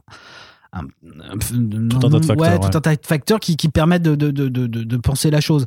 Euh, maintenant, moi, moi, ce qui, je, je- je- je suis très aujourd'hui, en tout cas, aujourd'hui, un, un- lecteur euh, très moyen, voire quasiment inexistant de manga. En fait, je lis très peu de manga aujourd'hui. Euh, ou en tout cas, je lis toujours des vieux trucs. Je continue à acheter tout Mizuki. Parce que je suis très content qu'à Angoulême, il y ait l'exposition d'ailleurs. Euh, je continue à acheter des vieux trucs, des trucs qui me parlent encore aujourd'hui. Euh, mais c'est vrai que j'achète, tu vois, généralement, j'achète 2-3 mangas par an. Peut-être 4-5, allez. Pour tenter des trucs, tu vas continuer à regarder ce qui se fait et tout, et être un peu au courant. Mais donc, j'ai moi, ce qui m'inquiète, c'est plus la question de l'hégémonie culturelle. En fait, si tout le monde se met à lire du manga, même si c'est très bien le manga, ça m'angoisse. Si demain tout le monde se, met à lire que du comics, ça m'emmerdera aussi, même si je gagnerais de l'argent, donc je serais très content de l'autre côté. Euh, ne soyons pas faux non plus, mais, mais ce que je veux dire, c'est que c'est quand même. moi, c'est le seul truc qui m'embête, c'est cette question-là, en fait. C'est si tout le monde se met à consommer la même chose tout le temps, euh, là, ça, me pose des questions philosophiques plus profondes. mais, euh, mais, mais je pense que de toute façon, les, gens lisent et, ça, c'est bien. Maintenant, euh, il y a un autre truc qui m'embête un peu dans le manga, mais après, c'est. Encore une fois, je, ne suis pas porteur de vérité. Hein. Aucun moment, c'est une question que je me pose. c'est la question, en fait, de. Il y, a un ensemble de référentiels dans le manga souvent euh, des, invocations d'autres œuvres ou d'autres trucs, qui, pour les lecteurs, très souvent me semblent fermés en fait. C'est-à-dire que moi, je le vois, je constate avec mon fils, avec les amis de mon fils et d'autres gens. Euh, ils vont lire des choses et hop, le référentiel appartient à l'œuvre. Comme si en fait il y avait rien d'autre en fait autour qui existait, tu vois, comme si c'était une finalité en fait. Et c'est plus ce truc-là qui, m'embête. C'est encore une fois, j'aime que les gens aillent, enfin, je rêve que les gens aillent creuser et réfléchir à ce qu'ils lisent et ce qu'ils ingurgitent. Euh, et, c'est juste ce truc-là qui m'embête. Je sais pas pourquoi est-ce que le manga souvent a cette, tu vois, ce système en mmh. fait fermé comme si c'était une culture qui se fermait. Euh, en tout cas, le lecteur, tu vois. qui restait en, Ouais. Et c'est des questions que je me pose parce que par exemple, euh, mon fils adore Full Metal Alchemist comme plein plein de gens. et et il lui était même pas venu à l'idée, alors qu'il est à l'âge, tu veux, il a entre 13 et 15 ans, tu vois, euh, et avec ses copains, c'était pas la question s'était jamais posée pour eux de se dire euh, qu'est-ce que ça veut dire? Est-ce qu'il y a un vrai référentiel derrière? À quoi ça fait référence? Est-ce que est-ce que c'est vrai ce qu'il y a tu vois les références alchimiques qu'il y, a dans l'œuvre? Est-ce qu'elles sont vraies? Est-ce qu'elles existent ailleurs? Est-ce que c'est machin Et c'est moi qui lui ai sorti parce que j'ai plein de bouquins d'alchimie à la maison et je lui ai sorti les trucs. C'est que toi tu fais de la magie noire. Euh, non, pas de hein. magie noire. Non, je, je suis pas chaoticien comme, comme Moore et compagnie, mais, mais je suis intéressé à la question de l'ésotérisme effectivement. Et, euh, et, et, donc, tu vois, c'est juste ça qui me surprend. C'est comme si, voilà, c'est le seul truc qui m'embête. Et encore une fois, je peux dire une énorme connerie, tu vois. Et je voudrais pas que tout le monde se prenne mal ce que je suis en train de dire, hein, parce qu'il y a des choses que j'aime beaucoup dans le manga. Et la question se. se non, c'est pas, c'est pas, non, non, de toute façon, l'idée, c'est pas du tout d'opposer les choses ou de dire que, que l'un est dangereux pour l'autre, mais vraiment de, de, façon de comment les deux secteurs peuvent quand même euh, coexister ou parfois se bouffer de l'espace médiatique et, comment. Ah bah de toute façon, quand il y en a, quand il y a, quand, tu vois, on peut dire euh, le manga, tu vois, euh, c'est, n'a pas attaqué le comics à un moment donné, on a quand même euh, le comics qui baisse, le manga qui explose. Je suis pas en train de dire que tous les lecteurs sont partis de l'autre côté, mais à un moment donné, tu as quand même des vases communicants. Le lectorat, euh, il, il pop pas, il ne s'invente pas du jour au lendemain. Donc, euh, il existe, il est là, il est mouvant. Il se pose des questions qui sont des questions de consommation, qui sont des questions de, séries qu'ils aiment plus. Enfin, tu vois, des, un ensemble de, de, faisceaux de choses qui, qui font que voilà, il, il circule quoi. Donc, euh, donc effectivement, et, le prix fait quand même partie du truc parce qu'effectivement, il faut quand même accepter l'idée que voilà, c'est entre 6 ou 7 ou 8 ou 9 balles. Plutôt 7 en moyenne. Pour 200, pour 200 balles, même si c'est du noir et blanc, c'est, bah, les gens ont l'impression, si tu veux, de, d'être gagnant. Ouais. D'être gagnant quand même. Donc, euh, donc euh, voilà, je, je, je, pense que de toute façon, l'essor du manga, à un moment donné, effectivement, les lecteurs, normalement, euh, arrivent à un moment de maturité où ils se disent bon, euh, bon, il y a peut-être d'autres trucs à côté, d'autres trucs intéressants, euh, tu vois. Et après, c'est une question de génération. Je pense que les vieux lecteurs de manga généralement sont plutôt très ouverts. Ils sont passés par plein d'autres, plein, d'autres choses, mais, mais donc on, y reviendra. Mais, mais, en tout cas, voilà, je je, je, suis pas inquiet parce que c'est bien que les gens lisent. Je suis inquiet juste, effectivement, si tout le monde ne fait que ça, dire que du manga c'est chiant quand même globalement. Euh, puis ça pose, ça pose plein, plein d'autres questions, mais après voilà, je pense que c'est pas le moment pour en débattre pour le coup. Mais... Ouais, toujours des, toujours des bons moments pour en débattre. Et j'ai une dernière question avant qu'on parle vraiment du, du programme 2022. C'est plus dans des questions un peu de stratégie de, de communication. Euh, donc là, on retourne vraiment sur, euh, sur 404 Comics. Parce que j'avais vu notamment une photo que tu avais mise sur les réseaux sociaux où tu voyais que les, euh, tu, justement, les, c'était pour les envois de service presse de, de Autonal. Il y avait quand même, euh, j'ai l'impression, une cinquantaine de, Mm. d'enveloppes et tout ça. Et vu qu'on est quand même un, petit milieu, je me demandais aussi si, tu, si est-ce que le fait d'envoyer, euh, on va dire, des, des, des services presse à littéralement euh, tout site qui existe, voire tout euh, bookstagrammeur, youtubeur, influenceur, machin, blogueur, c'est pas une façon euh, quelque part de par moment de se priver en fait de, de certains achats et, euh, et est-ce que aussi il n'y a pas cette question de euh, vu que le lectorat s'agrandit pas forcément de en fait de dire bah en fait t'as rincé absolument tout le cercle fermé qui va se parler qu'à lui-même? Ah bah de toute Et- façon, c'est c'est tricky hein mais Ouais, et- et je, je nous inclus dedans de toute façon aussi mais, hein. mais alors je vais te dire que si jamais ma variable d'ajustement c'est 50 bouquins, c'est la merde. D'accord ouais Tu vois ce que je veux dire? Mhm. C'est enfin euh, effectivement, on est en moyenne sur une cinquantaine d'envois pour tous les titres, mais euh, là pour le coup t'as tout dedans. Hein. Euh, t'as mon pote chez Picsou Magazine et euh, tu vois et, euh, et d'autres choses. Donc euh, donc, euh, donc, donc, ça- ça- moi au début je, je pensais tu vas tourner autour de 20 et puis finalement tu vois on est plutôt autour de 50 tu vois. mais euh, mais on a besoin en fait de, de relais en fait c'est c'est effectivement tu, tu te poses la question à un moment donné si le, tous les mecs tous les lecteurs de comics aujourd'hui n'ont pas un blog ou un podcast. Effectivement tu peux te poser la question. En fait t'as l'impression que c'est un truc mais mais en fait t'as quand même besoin de ça Mhm. pour au moins exister si tu veux euh, t'as besoin tu vois de, de, de- relais en fait. Et aujourd'hui euh, les relais c'est cela Euh, ce qui nous manque c'est d'autres relais. Euh, c'est que justement en fait on est capable de communiquer entre nous tu vois sur les amateurs c'est super. Mais par contre il faut vraiment aller gratter ailleurs. Et, et ça demande un boulot. Moi j'y passe un temps fou toutes les semaines hein, euh, tu vois communiquer avec des journalistes tu vois de médias plus plus larges tu vois essayer de les intéresser de dire tu vois que ça devienne une habitude pour eux qu'on échange. Et tu vois qu'à un moment donné les mecs se disent ah tiens on pourrait peut-être faire un article ou en parler ou Mm. Euh, parce parce qu'on parce qu'on en a besoin. Et en plus je je pense pas que je, pense qu'en fait t'as beaucoup de gens qui aiment que, que plein de titres tu vois qui sortent que soit chez nous chez iComics chez Delcourt tu vois machin mais qu'en parlent pas nécessairement parce que euh, ils se disent que justement c'est c'est un peu trop facile en fait tu vois parce qu'en fait en France euh, on, aime beaucoup dans les médias, euh, on aime beaucoup des espèces de, de, de conceptions oniriques et poétiques de de la BD, tu vois. Et qui, qui- qui est souvent une énorme connerie parce que c'est pas du tout ça la poésie, tu vois. C'est, enfin, c'est, c'est une vision un peu euh, écornée, un peu vile de- du concept Mhm. de poétique, quoi. Mais euh, je veux pas dire qu'il y a pas des bons titres, hein, je suis pas en train de dire ça, mais je dis juste qu'en fait, c'est une- on a une vision comme ça, tu vois, de, de, de, de, de, de l'artiste en fait qui fait son œuvre, euh, tu vois, qui fait une proposition graphique folle. euh, ou alors qui, qui, qui raconte encore sa bio perso, tu vois. Mhm. On, a, on a- tout ce truc-là existe encore, tu vois. Et, euh, et donc, en fait, ils se disent que, euh, je pense, souvent, même s'ils aiment certains titres, mais ils en parlent pas parce que ça appartient pas à cette- cet univers-là. Et, euh, et donc, c'est là-dessus qu'on galère. Donc, euh, donc, nous, on continue à envoyer parce qu'on a besoin de relais.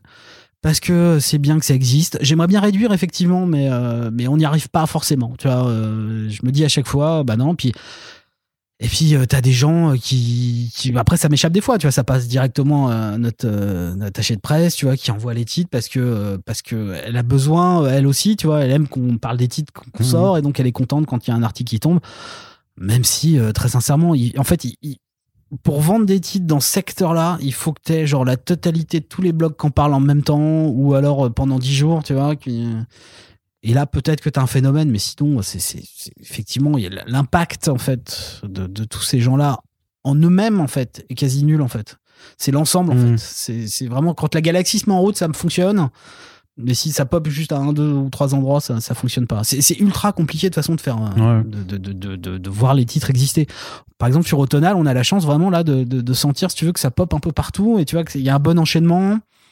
Euh, les ventes sont pas ouf, mais elles existent vraiment et ça, on reste cinq semaines maintenant, tu vois, dans le top, euh, même si c'est pas des grosses ventes. Mais ça veut dire que tu vois, il y a une forme de constance quand même dans le, dans le rapport. On a toujours des gens qui en parlent, tu vois, à gauche, à droite, ça continue à venir et tout.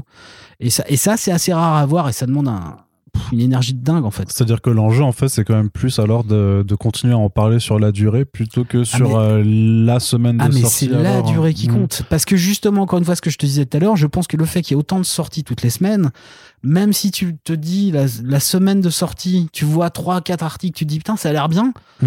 Euh, si tu l'achètes pas cette semaine-là, la semaine suivante, t'as d'autres titres qui te font le même effet et ainsi de suite. Et à un Ouais, moment donné, oublié alors, ouais. Tu, passes à côté et tu finiras toujours par avoir un titre d'un artiste que t'aimes plus qui passe devant et ainsi de suite euh, avant d'aller vers la découverte. Parce qu'en fait, t'as très peu, même si, euh, tu vois, on a peut-être, euh, tu vois, il y a quand même beaucoup de lecteurs en fait de comics, tu vois, mais ils sont quand même fermés à des habitudes de consommation ou tu vois ils sont fans de tel mec tel mec tel mec et même s'ils pourraient aimer tel mec tel mec tel mec tu vois les amener à aller vers tel mec c'est compliqué mmh. Et, euh, et, donc, c'est sur la longueur, tu vois, qu'on a besoin, tu vois, justement de cette insistance. Et puis, on a aussi besoin beaucoup et de plus en plus des libraires, pour le coup, effectivement, qui eux sont aussi capables aujourd'hui de défendre. On a beaucoup quand même qui ont des réseaux sociaux, tu vois, qui continuent à en parler, qui en parlent à leurs clients, mais qui en parlent aussi sur les réseaux. Et, et ça aussi, c'est super important pour nous, quoi. Ok pour établir ton programme 2022 Moi, je pense que quand on t'avait reçu peut-être euh, la, dernière fois, en fait, il y avait déjà sûrement des choses que tu avais déjà ah, signées, que tu avais déjà tout signé. Donc, euh, la, question après sera peut-être plus pour, euh, pour 2023, mais tu pourras pas en parler. C'est comment tu continues en fait de prospecter. Alors, ça, ça passe par tes habitudes de, de lecteur, d'aller justement pouvoir piocher par curiosité de la VO, puis après de, de contacter les, les, agents pour savoir si, si les droits sont, sont disponibles. Ouais, ouais, ouais, bah c'est ça. J'ai quasiment rien de signé pour 2023 encore, euh, parce que c'est très compliqué, ça dépend, tu vois, de, de, bah, de l'évolution du marché. Mmh. Ça dépend si on arrive à être bon dans tel secteur, tu vois. Tu vois, je, je, parle un peu, un peu comme ça, tête en l'air, mais. Euh, et donc, ouais, il y, y, a des titres que je voudrais vraiment faire, mais je sais pas, tu vois, si ça va être possible encore aujourd'hui. Ça va dépendre vraiment de la maturité des lecteurs mmh. ou pas.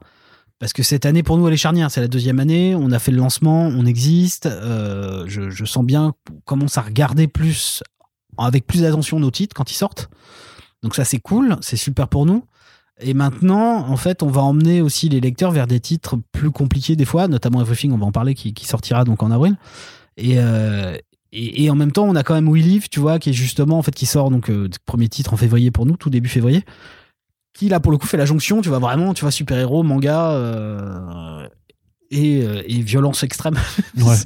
euh, donc donc on continuera de toute façon à vous, je pense à être un peu dans tous les sens et, et on regarde partout en fait. Euh, on regarde autant chez Fantagraphics, tu vois, des titres que que, que, que, que, chez les gens à qui on travaille déjà. donc, mais j'ai envie d'aller vers des titres, moi, perso, plus complexe en fait vraiment. Willy appartient à ça en fait. Il, a il a cette dimension très euh, chatoyante, tu vois, qui, qui, qui, je pense peut parler visuellement à beaucoup de gens qui ont l'habitude de lire du comics. En plus, Inaki bossait euh, chez DC euh, beaucoup, donc donc il, maîtrise ces, ces, trucs là. Puis en même temps, t'as beaucoup de mangas dedans, tu vois, au niveau des mhm. personnages. Ototo, t'as là, tu vois, c'est très japonisant pour le coup. t'as des références très évidentes à Miyazaki. mais c'est même très forcé des fois, mhm. c'est voulu. donc donc voilà, mais on, ira voilà vers, ce truc un peu étrange euh, de dire aux gens. En fait, le, rêve d'une maison, enfin en tout cas, ce que j'aimerais, c'est que à terme, même si c'est que 2000 personnes, en tout cas, on est, on est au moins, toi, 2000 personnes qui à chaque fois nous disent nous suivent en tout cas et nous disent ok c'est cool euh, je m'attendais pas à ça tu vois enfin hmm. c'est un peu le rêve en fait finalement mais pourtant, en allant vers la, complexification des titres, c'est peut-être que tu vas te mettre des, euh, des barrières d'accès supplémentaires. Alors. Ouais, mais après c'est pas complexe pour être complexe. C'est pas genre j'ai envie de faire des trucs chelous parce que c'est chelou. Euh, mm. c'est pas la question. Mais c'est juste que je trouve qu'il y a toute une génération de d'artistes en ce moment qui pop, quelles que soient les maisons, euh, ou qu'on fait déjà des choses, tu vois, qui, qui, qui, sont à 3, 4, 5 titres déjà, euh, et, et, qu'on n'a pas encore vraiment eu en France, et qui sont des gens qui ont une qui, qui, de repenser la narration, qui essayent de mélanger les choses et tout, qui sont pas dans un, dans un truc très simple. Voilà, mais euh, ça veut pas dire que c'est abscon complet. Euh, c'est, c'est juste qu'il y, y, a une volonté de redynamiser un peu la narration, quoi. Ok. Bon, bon, on va commencer justement, on, en parlait juste avant, mais on va parler du coup du premier titre que tu sors. Donc ça s'appelle We Live, donc euh, des frères euh, des frères Miranda. Inaki Roy. Qui a été édité en VO euh, chez Aftershock Comics. Donc c'est vrai que Aftershock, c'était notamment Snorgle qui avait commencé à en éditer, et puis c'est une maison qui, qui continue d'exister, en tout cas aux États-Unis, de façon plus ou moins fugace, j'ai l'impression. Ils fêtent leurs 6 ans là. Ouais, c'est ça, c'était 2015. Et, euh, et du coup, t'as pas eu trop de, euh, de bagarres, on va dire, sur, sur les enchères pour, pour les titres chez eux? Parce que justement, j'ai l'impression que c'est une maison qui, euh, qui n'a pas réussi forcément à, à transformer l'essai euh, en France en tout cas et, euh, et, et, du coup tu vois plus trop de titres arriver chez Bah, eux maintenant Ce hein. qui, ce qui- ce qui était sorti chez Snorgle, c'est quoi Baby Teeth et, alors il y a eu euh, Baby Teeth il y a eu Jimmy's Bastards il y a eu Animosity Ouais, il y a eu Insects Les, les Ils chiffres ont- étaient pas dégueux hein, pour le coup euh, sur les titres qu'ils avaient sortis. hein. Non, C'était mais- pas fou, mais. euh, mais ouais, je trouve c'est qu'au bout de 2-3 ans, au final, ça, ça a vraiment décliné. Maintenant, ils, bon, ils poursuivent Animosity jusqu'à la fin, Ouais. mais euh, et le reste, en fait, euh, ça, Bah, ça continue plus quoi. Bon après, c'est peut-être qu'il y a d'autres Après, c'est problèmes. compliqué. Je connais, je connais pas alors, le- tu vois Mm. l'histoire de, de en termes d'édition. C'est toujours une belle librairie à euh, Marseille. Ah oui, bah, ouais, euh, d'ailleurs, hein. d'ailleurs, en plus, on peut saluer euh, Cédric Calas, donc il a traduit We Live, qui donc marseillais, donc, Donc, euh, Cédric, euh, le commis des comics. qui, qui- qui a, qui a traduit le titre. Euh, je- je- je- alors pour le coup, il n'y a pas de- il y a pas eu d'enchères euh, parce que pour la simple et bonne raison que je ne participe pas à des enchères. D'accord. Euh, Toi, tu arrives, tu, tu fais une offre et on dit il y a des enchères, tu fais ah bah je me casse. ah bah c'est pour ça que je travaille pas avec Boom Studio par exemple. Ouais, bah, voilà, du coup, par ouais. exemple, tu vois, parce Bah, que eux, donc, ça fait partie de leur politique vraiment Ouais. profonde, c'est-à-dire qu'en fait, euh, tu vois, tu vas leur do- donner un truc, ils vont aller voir tout le monde et enfin, Ils vont faire Nicolas, il a mis ça, euh, est-ce que tu veux mettre plus? Non mais c'est Mm. c'est un peu ça, sans dire les noms, ils disent pas non plus qui est derrière, mais euh, Ouais. mais euh, mais moi j'aime pas ça parce que euh, je, je comprends très bien la dynamique, euh, mais moi je, je débarque en fait avec un projet en fait. Mhm. C'est bonjour, j'aime j'aime vraiment ce titre. Euh, je l'aime d'amour, euh, j'ai envie de le défendre. Voilà ce qu'on peut faire. Est-ce que ça vous intéresse? Voilà. C'est aussi simple que ça. euh, je veux pas rentrer dans des trucs justement avec euh, 10 000, 15 000. euh, Pardon.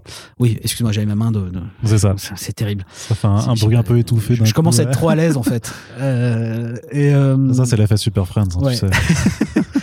et ouais, donc je voulais pas. Voilà, je, je participe pas à ça. Donc en fait, voilà, je- je- je j'arrive et je défends voilà une proposition euh, d'accompagnement euh, et de développement du- du- du- d'un titre euh, en France. Donc euh, voilà, je, je We Livre, je suis arrivé, voilà, je, ça a été super long par contre. We Livre, je crois que j'ai j'ai quasiment mis 10 mois de Ah, mémoire à, ah ouais signer, à signer le truc, ouais. Ça a mis un temps complètement fou. En fait, je les ai contactés avant la sortie du premier euh, chapitre. Euh, Sur la base de quoi t'avais accès j'a- J'avais euh, vu l'histoire, j'avais vu euh, trois. Ils avaient balancé juste quelques images en fait en ligne et j'avais fait genre waouh, ça a l'air costaud ouais, quoi. ouais. Et je leur avais dit ouais, euh, euh, ça m'intéresse, voilà. Puis on a, on a mis ensuite 10 mois, tu vois, euh, à, à finir de, de dealer le truc parce que c'est vraiment les Américains aussi très très hardcore euh, en termes de, de négo, euh, même si on a, je, je- encore une fois, je l'avais dit la première fois, je- ça continue à être ma politique, je supporte pas de claquer trop de pognon dans un titre, pas parce que le titre le mérite, pas, mais parce que je trouve ça dangereux et j'ai bien fait parce que quand je vois l'état du marché, tu vois, je, Ouais. je, je suis très content d'avoir des, des comptes d'exploitation très serrés, quoi. Mm. Euh, mais donc voilà, je, c'est, des négos plus sur des questions de droit, tu vois, de palier, c'est pas captivant. Mais donc ça a mis du temps et donc on, on a réussi à avoir le, le titre euh, au final. Puis après moi, moi aussi, comme je disais euh, avant, la, enfin, la première fois quand on a fait la première émission, j'échange beaucoup avec les artistes en Mhm. amont, même avant le deal en fait, pour voir euh, si voilà si on communique bien. En plus, je trouvais que tout était parfait parce que le titre je le trouvais beau. Après quand je l'ai lu, je l'ai trouvé vraiment super. Et puis j'ai versé quelques larmes. euh, même quand je l'ai remonté, quand j'ai fait le lettrage, parce que je fais le lettrage aussi, euh, quand, quand j'ai fini le titre, quand je l'ai monté, pff, c'est quand même costaud. Il y a des passages qui sont un peu. euh, Hardcore. Ouais, ouais, c'est, ça, ça laisse pas. Hein, on sort pas de là genre en mode wouh, c'est génial.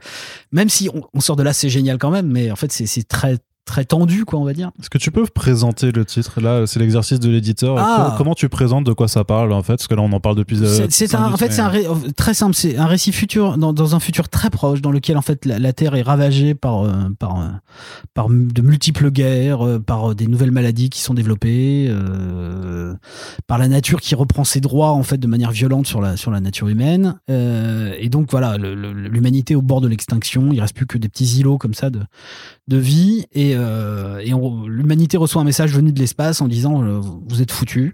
Euh, à telle date, la Terre sera définitivement chaos.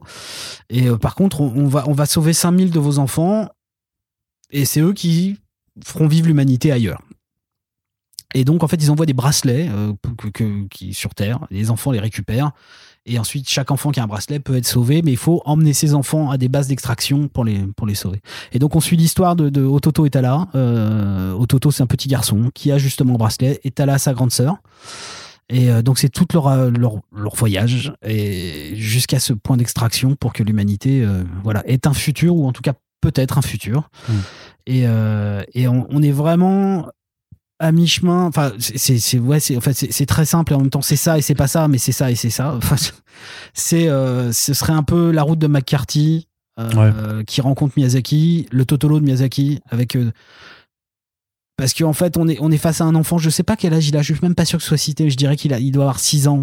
Ouais, ouais, il est assez jeune. Mm, mm. très très jeune euh, au Toto et donc en fait il ne voit pas du tout la violence du monde. C'est-à-dire que nous en fait en tant que lecteurs on constate en fait la violence euh, classique on va dire euh, d'un monde euh, au bord de l'effondrement avec toute la violence qu'il y a derrière, euh, des maladies qui se transforment, certains espèces de zombies dégueulasses et tout. Et lui cet enfant le, le monde reste un terrain de jeu. Il y a des moments où il a peur, où il est angoissé, mais Ah, en fait c'est c'est pour ça que j'évoquais le truc de super-héros avant, parce qu'en fait, lui il s'imagine comme, comme un super-héros, il est fan de ça. Bah, et, en fait, et sa, sœur, sa sœur lui a construit en fait un déguisement de super-héros euh, avec un casque et tout. Enfin, Mm. le casque, il elle lui a pas construit, mais euh, donc il a cette espèce d'accoutrement comme ça de super-héros qui est un peu comme comme une protection que sa sœur Mm. lui donne en fait en lui expliquant quels sont les super pouvoirs qu'il aura après quand il partira et tout euh, jusqu'à un- donc on suit voilà toute leur aventure jusqu'à un twist final. Moi je pensais au début vraiment que ce serait qu'un one shot un récit complet.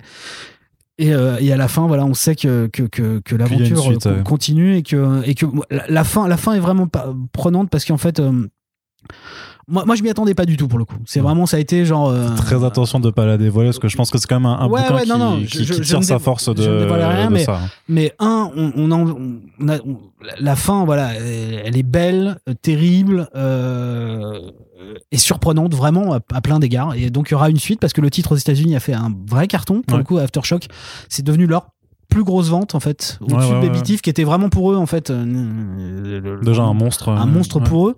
Et là, et là celui-ci, donc jusqu'à jusqu'à être nommé, nommé aux, Eisner euh, Oui. dans la nouvelle série et tout, il l'a pas eu parce que c'est Jimmy Olsen, je crois, hein, qui l'a eu hein, dans, la, dans la catégorie. C'est possible, ouais.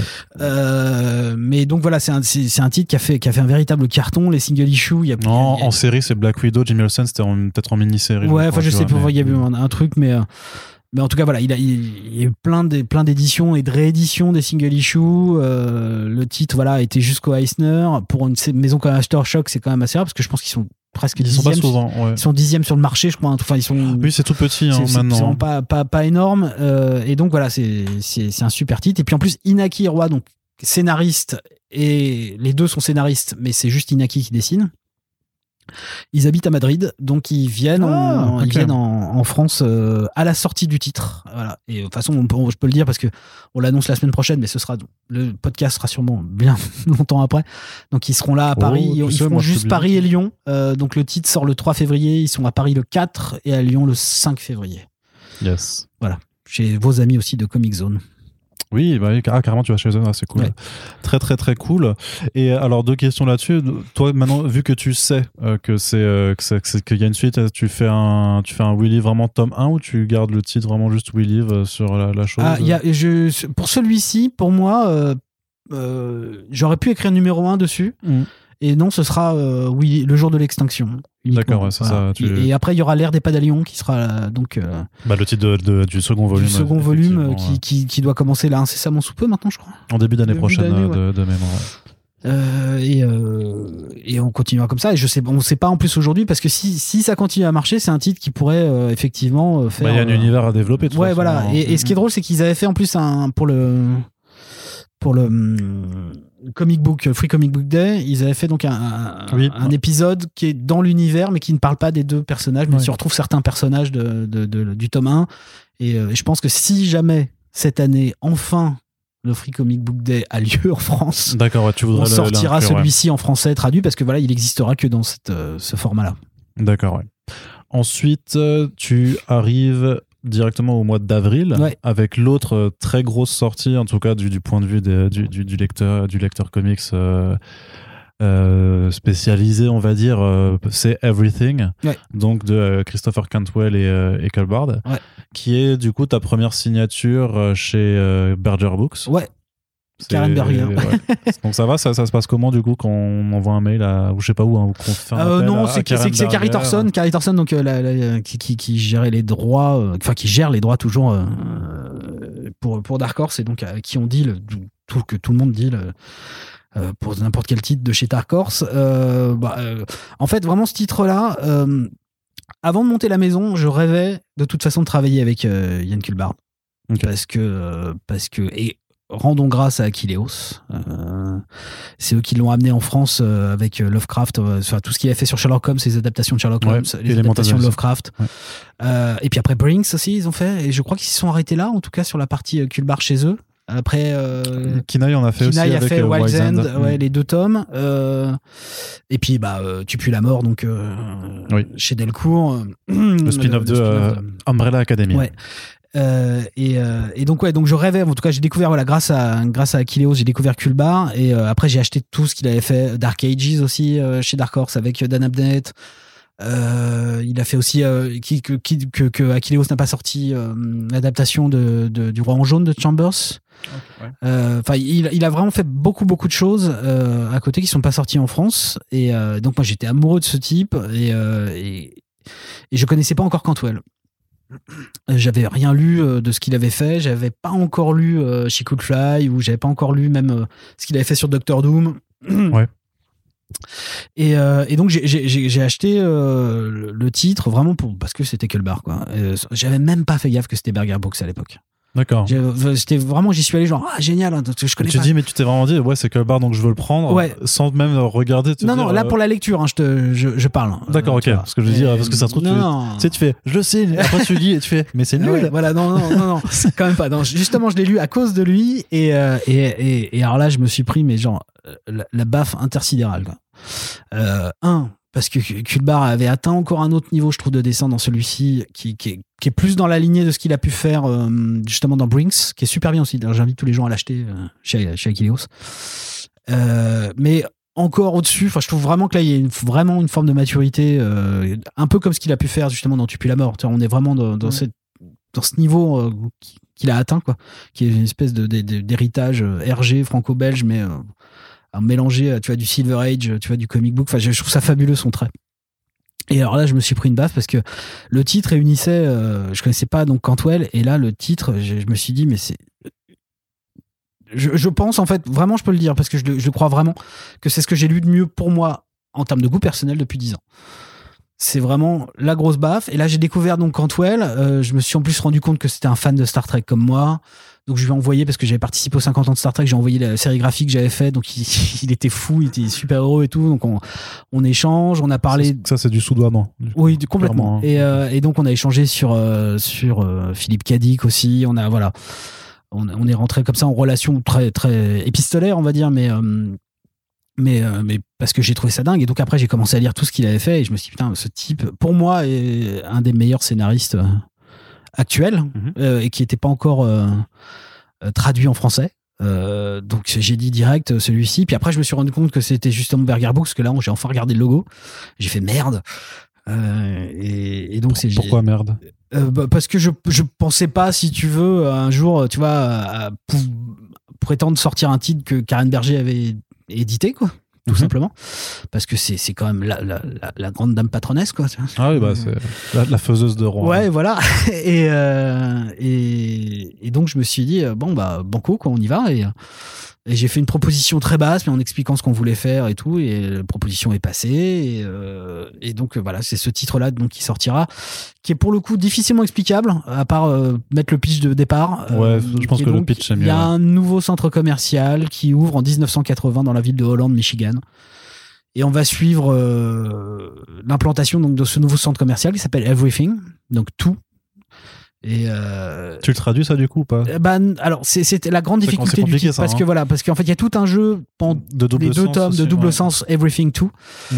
Euh, et appeler le magasin tu vois refaire tout le truc en- avec le magasin qui s'appelle Tout c'était pas très beau un bouquin qui s'appelle Tout c'était pas très beau non plus Mm. donc ce qu'on fait c'est que en fait on traduit quand Everything est utilisé pour dire tout on met tout et en fait quand il y a un jeu euh, en fait, on met tout et avec une astérix qui renvoie à everything en dessous pour bien essayer de faire comprendre Ouais, qu'il y, a- y y ce double sens en fait en constance. C'est c'est Laurent Cassis qui le traduit. Ouais. Et, et on est parti de cette idée-là parce que sinon on perdait on, on perdait justement ce double sens qui est, qui est, qui est pas traduisible euh, en français. Donc euh, on, perd, on perdait tout, quoi. Ouais, donc ouais. on, on Bah, l'a du gardé comme ça. Et donc voilà, ce nouveau, ce centre commercial Everything s'installe euh, à la ville de Holland, Michigan. Et on va suivre donc son implantation et les modifications qui doucement s'installent dans la ville. Euh, avec des, des, des gens qui brûlent euh, et puis des gens qui se mettent à consommer de manière néphrétique. Enfin, euh, Parce que c'est le principe du everything, c'est que genre, tu peux tout y trouver. voilà. littéralement. Et ce qui est drôle, c'est Mm. qu'en fait, tout le jeu est dans le magasin, mais aussi dans le, le récit. C'est-à-dire qu'en Mm. fait, c'est everything, c'est tout, quoi. C'est-à-dire que dans everything, il y a tout. Euh, Là, les gens doivent être complètement. Ouais, voilà, donc, de euh, quoi ils parlent, ces, ces deux-là? Dans la forme, en fait, c'est-à-dire que tout est possible. Mm. Dans le récit, en termes de, de, de- de switch de Ah oui, ça, va très euh, loin. ouais, ouais. euh, de, de, de, de conception métaphysique, euh, de qu'est-ce que c'est que la fiction euh, et comment est-ce qu'on peut aussi vivre dans la fiction. Enfin, c'est, il y, a- quelque chose de l'ordre du Philippe Cadic, euh, vraiment, euh, de glissement de terrain sur Mars ou euh, tu ce genre de titre. euh, euh, ou même Ubik, hein, tout simplement en fait. D'ailleurs, il y a, un, des personnages qui ressemble énormément à Philippe Cadic, un des personnages principaux, qui va même jusqu'à dire à un moment donné, il insulte en disant, en insultant Nixon. Et, et on sait très bien que Philippe Cadic était, enfin, Mm. c'était son un de ses grands ennemis euh, personnels euh, profonds. Et dans la BD, en fait, il y a un moment donné, il fait, le personnage fait référence à Nixon comme ça en insultant Nixon, et, et il fait genre, je sais, ça n'a rien à voir ici. D'accord. Ouais, T'as tout ce jeu en fait euh, qui, qui, qui est constant. Donc c'est un, c'est un titre qui est complexe mais qui se lit très facilement parce qu'en fait il est très simple et puis en plus le, le dessin de, de Kuckelbar encore une fois il est très limpide en fait il y a, y pas de com- complexité on est on n'est pas sur quelque chose de très agressif. Moi je compare ça vraiment beaucoup en tout cas c'est comme ça que je- je- je- j'en parle aussi aux commerciaux aux gens autour de moi. Je dis que c'est vraiment un système narratif parce que Christopher Cantwell vient aussi de la série télé vu qu'il avait fait Catch and Fire. Tout à fait, c'est le créateur ouais, de ça. euh, et, et qui va, il travaille aussi sur Paper Girls, sur l'adaptation de Paper Girls, et, et donc en fait, il, il a réussi à mettre dans cette BD ce qui fonctionne pour moi dans le- ce qu'on appelle les séries à mystère, les séries télé à mystère. Ouais. Euh, donc ils vont du prisonnier à Lost, à Leftovers, Twin euh, Peaks. Twin Peaks, tout, tout, tout- tous ces principes en fait de t'as pas besoin d'avoir réponse à tout pour te laisser porter euh, dans, dans, dans l'univers. Et c'est même le fait de, na- de ne pas avoir réponse à tout qui te pousse à continuer à te dire Ouais. qu'est-ce qui se passe en fait, what Voilà. the fuck is happening? euh, vraiment, Ouais. hein, Et à chaque fois avec, avec ce côté genre quoi? Enfin. Tu vois, c'est- tu tournes la page et tu fais ah Ouais, non, il y a une bonne utilisation du Ouais. page turner, ouais, clairement. et, ouais. euh, et donc euh, voilà, c'est, voilà, c'est mon titre chouchou. Je suis super fier. Euh, donc on le sortira. Il est sorti aux États-Unis en deux tomes. Nous, Ouais, mais justement, c'est ça. C'est toi, tu fais un tome unique et en plus, tu, tu le mentionnais avant. Donc là, par contre, c'est là où tu vas enlever le comics de. de- C'est le premier titre qu'on Voilà. sortira donc sur 404 Graphic. Euh, parce que voilà, on- celui-ci, en fait, pour moi, il doit être défendu sur le même terrain que du Charles Burns ou des choses comme ça. quoi. Ah oui, D'ailleurs, qui complètement, partage d'accord, une forme de folie comme Ouais, ça. ouais, ouais, ouais, euh, bien sûr, maintenant que tu l'évoques, ouais. Ouais, il y a- il y a- y a- parce que parce que Yann il, il appartient aussi à cette famille là en fait il est à mi-chemin entre justement le, le, le pur indie euh, tu vois la Charles Burns euh, à du à du Ryan Tominé aussi enfin t'as toute cette toute, toute cette euh, famille là en tout cas en plus d'avoir un héritage franco-belge euh, pur et voilà et puis il y, a- a toute cette folie donc voilà c'est mon titre vraiment c'est mon titre chouchou euh, achetez tout mais achetez surtout celui-là D'accord, bah achetez tout, du coup, achetez everything. Voilà. Voilà. on, est, on, a, on, va, on, va, on va faire des jeux de mots donc, là-dessus. donc ça fera donc ça fera un tome unique donc euh, je sais plus de 272 pages de ça. mémoire À 24,90€. Ouais, et on aura une postface d'Aurélien Le Mans. Aurélien Le Mans qui est, euh, qui est un essayiste, journaliste, euh, poète, Qui comédien. Un, qui a écrit un bouquin sur Watchmen, non Et qui a, Euh, fait, qui a écrit Watchmen Now, ouais, qui est ça, une- un bouquin d'analyse sur Watchmen, qui a aussi fait Eros et Thanatos sur la mort des super-héros ou la non-mort des super-héros, euh, qui, est, qui est aussi conférencier, qui est comédien, qui a adapté justement aussi la pièce, qui avait adapté la pièce de Pacom, enfin le livre de Pacom Thielman, La main gauche de David Lynch, il l'avait adapté au théâtre. Euh, il a aussi écrit de la poésie euh, et donc il nous fait un magnifique texte d'analyse euh, de, de- voilà une proposition, une exégèse de, de- de cette œuvre là. Je sais que je l'ai déjà écrit pour lui dire qu'il fallait qu'il vienne dans le podcast, donc ce sera tout autant d'autres prétextes pour. pour Et donc le- pour le faire 272 venir, pages, euh, format Oui. agrandi comme au tonal, euh, donc Ouais. euh, euh, dos rond, euh, toile Geltex. euh, voilà, on va essayer de faire des petits trucs. voilà. Oui, parce que tu restes un niqué de la Fab de toute façon pour cette Ah, deuxième soit- année. euh, tu- Vu que pour moi, c'est un de mes titres préférés. pas que j'aime pas les autres titres, encore une fois, hein, mais. Ouais, Parce que là, t'as, t'as, t'as Jonah et Edens qui te regardent avec des petits yeux en disant Bah, alors, et nous Mais non, mais non, mais c'est- c'est- c'est- ce titre-là, voilà, pour moi, moi, il m'a fait vibrer parce que y a j'ai vraiment un affect personnel avec plein de concepts qu'il y a dedans. Mm. Euh, Le et truc chelou. dans tout le référentiel, et pour moi, ouais, me, me, me paraît, voilà, en tout cas, me parle profondément. Et donc, on veut, je fais un bel objet, donc dos rond, euh, tout ça, euh, et, euh, il sera magnifique. Et, et j'ai eu la chance de recevoir un message direct de Karen Berger qui m'a dit qu'elle était fan de ce que j'avais fait pour la couverture. Donc, ça m'a, ça m'a fait l'année. Et son mari, qui est le designer, l'ancien designer de, de chez Vertigo et designer de, de Karen Berger, a validé aussi mon travail, donc je suis Donc validé par la street. Ouais. Donc ça, ça fait plaisir. On revient très rapidement juste parce que tu auras aussi deux suites de séries euh, pour Ouais. l'année prochaine. Donc tu auras le Jonah tome 2, euh, donc euh, c'est euh, au mois d'avril, et tu auras aussi le Duns euh, tome 2 qui sera plus Ouais. tard un petit peu, qui sera en Bah, sept- Jonah, en Jonah, c'est, euh, c'est, c'est- ça continue à, Mhm. à être pour moi, pour moi, la maîtrise parfaite de, de la narration visuelle. Quoi. C'est, je- sur ce tome 2, il y a, y a des pages qui sont. Je, je- je- je pense que ça va très loin. Et puis, le, encore une fois, le, le- la, la, la fin du tome 2 est juste. euh, pff, Enfin, tu- tu- je pense pas qu'il pourrait. Normalement, il y a que trois tomes. Ouais. Je pense que c'est qu'un premier arc, hein, parce que je vois pas, même moi en tant que lecteur et qui connaît, qui reçoit les trucs en avance, je vois pas comment il- un, un tome de 120 pages suffira à résoudre. euh, les, ce qui- les intrigues sont posées là-dedans. hein. Ouais, pas toutes, en tout cas. La, la principale sera sûrement, on aura une réponse, mais euh, mais il y aura besoin de de- d'en dire plus quand même, je pense. Mais euh, voilà, il- en tout cas, il y a des moments complètement fous, encore une fois, parce que voilà, Chris Samney est un génie Du de- dessin. du dessin et que c'est parfait. C'est ça, c'est donc c'est une création hein, de, de originale. C'est le premier créateur round d'ailleurs de Chris Samney Ouais. qui, qui fait avec sa femme Laura Samney. Donc il suit euh, le parcours de deux sœurs dans un monde euh, À post-apocalyptique. la recherche de euh, leur père qui a disparu Voilà, aussi. euh. où il y a des gros monstres et euh, là Jonah en particulier bah, elle est quand même capable de, de, de mettre des, des droites à, Bah, à c'est One Punch Man et, version ça, comics contre des monstres. et donc ouais, qui notamment a un superbe effort de, de composition euh, parce que Chris Samney est effectivement est un artiste Ah oui, là, et en fait, c'est là qu'on se dit qu'il a pas besoin de mettre des bulles, quoi. En fait, parce qu'il y a des moments.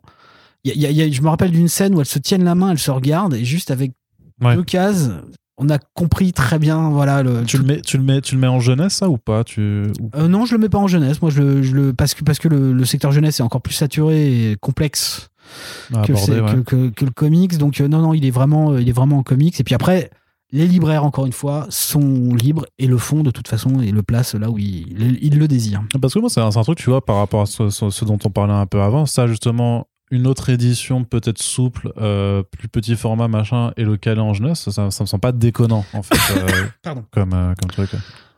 Bah, je, là, pour le coup, celui-ci, je pense que. euh, Après, moi, j'aime ton, euh, ton cartonné, la, la jaquette poster et tout ça. Mais euh, euh, je, je- je me demande si celui-ci, tu vois, il n'y aurait pas besoin plutôt de faire une version omnibus. euh, plus tard, bah, une, inté- une intégrale après. ouais, euh, mais justement, on n'aurait pas tous les bonus qu'il y a dans les, dans les, tu vois, vraiment une version euh, réunie, euh, peut-être souple pour le coup. Tenter ouais. un omnibus souple, tu vois, une espèce de truc, euh, espèce de Picsou magazine. Ouais, bah, quand même un Picsou, mais enfin, oui, ok, ouais, ouais, je, je, je vois. Et donc, il y a aussi Duns, donc, de, Ouais. euh, de Jen Sky Stive, Mm. donc, euh, qui est euh, aussi ouais, un de tes titres qui, qui montrait déjà dans, dans, dans l'idée que, en fait, 404 Comics va pas chercher que aux États-Unis, euh, en fait, Ah, sa bah, production, euh, que tu vas la chercher, ben, non, puis même voilà, quand on dans d'autres cher- coins d'Europe. euh, Puis même quand on va les chercher aux États-Unis comme où ils vivent, tu vois, finalement, ils habitent à Madrid. Oui, c'est ça. ouais. Euh, c'est euh, c'est assez rigolo. Où, euh, tu vois, tu vas signer le titre chez. ils, ils ont pas une version espagnole euh, en premier lieu déjà alors? Eh ben non. C'est marrant non, ça. Non, non, non, non. Mais, mais je te rappelle que j'ai mis 10 mois à signer le deal Ouais, avec ouais, aussi, ouais, donc, ouais. Donc ça explique peut-être aussi. Moi, puis le marché euh, de la BD espagnole est pas du tout le même que, Ouais, ouais, que- non, non, mais je, je pense que ça explique beaucoup de choses. Le fait que j'ai passé 10 mois explique aussi peut-être la difficulté d'autres éditeurs à, tu vois, à, à se battre pour avoir certains titres. Faut, faut s'accrocher avec eux. Donc Duns, tu repars aussi sur le dos toilé. Je sur, sais pas, euh, là pour le coup, on est en vraie réflexion sur le format parce que. euh, Parce qu'on nous a fait plusieurs fois la réflexion que c'était pas nécessairement adapté. Je suis pas 100% d'accord, mais je comprends très bien. Euh, donc là, on est en train de réfléchir sur le format. Donc je, je- pour l'instant, j'ai pas de réponse. Je Ouais. sais pas si on le sortira justement euh, vraiment à l'identique de la version norvégienne avec juste un titre ou en, en splitté en deux. Euh, peut-être au, format franco-belge, peut-être, tu vois, euh, splitté, tu vois, en deux formats euh, de 100 pages. euh. Ça se fait ça? Ouais, ouais, non, je, enfin, je, voilà, je- là pour l'instant, on est, c'est le seul titre pour l'instant où j'ai pas de réponse. Parce que tu auras aussi une problématique que si jamais tu changes le format entre le tome 1 et le tome 2, que y a ceux qui ont pris le tome 1 vont se dire Ah, c'est dépareillé, c'est pas la même Ouais, chose. ouais, mais, euh, Nicolas euh, Beaujoin, salaud, ouais, ouais, mais en fait, l'idée, c'est peut-être justement d'avoir euh, une première édition. Tu vois ce qu'on n'a pas fait sur le premier parce qu'on vous pouvez pas se le permettre euh, de sortir. euh, Sous deux formats différents. Ouais, enfin, là, là, je réfléchis à me dire, est-ce qu'on le sort pas d'abord en- peut-être en souple, tu vois, ou un format, tu vois, plus moins cher, pour faire une belle version après derrière. Enfin, je, voilà, je réfléchis à la question encore en ce moment. Vraiment, c'est. D'accord, je- ouais. Donc c'est encore à l'état de réflexion. Ouais. Ce qui va nous permettre d'aborder le, le volet suivant, euh, qui est vraiment euh, le, euh, le côté création, Ouais. en fait, puisque à la base, moi je me rappelle quand même que normalement les créations devaient sortir cette année. Oui. Et donc. euh, Tout a été décalé. donc c'est là que je, je passe en mode Didier. euh, non, c'est pas Didier Bourdin, Bourdin, il s'appelle comment? Si c'est Didier Bourdin. Non, parce que je confonds avec Didier Bourdon. Mais du coup, Bourdin pour, sur RMC BFM. je, je- je suis pas très calé là-dessus non plus. Monsieur Beaujoin. Vous n'avez pas honte.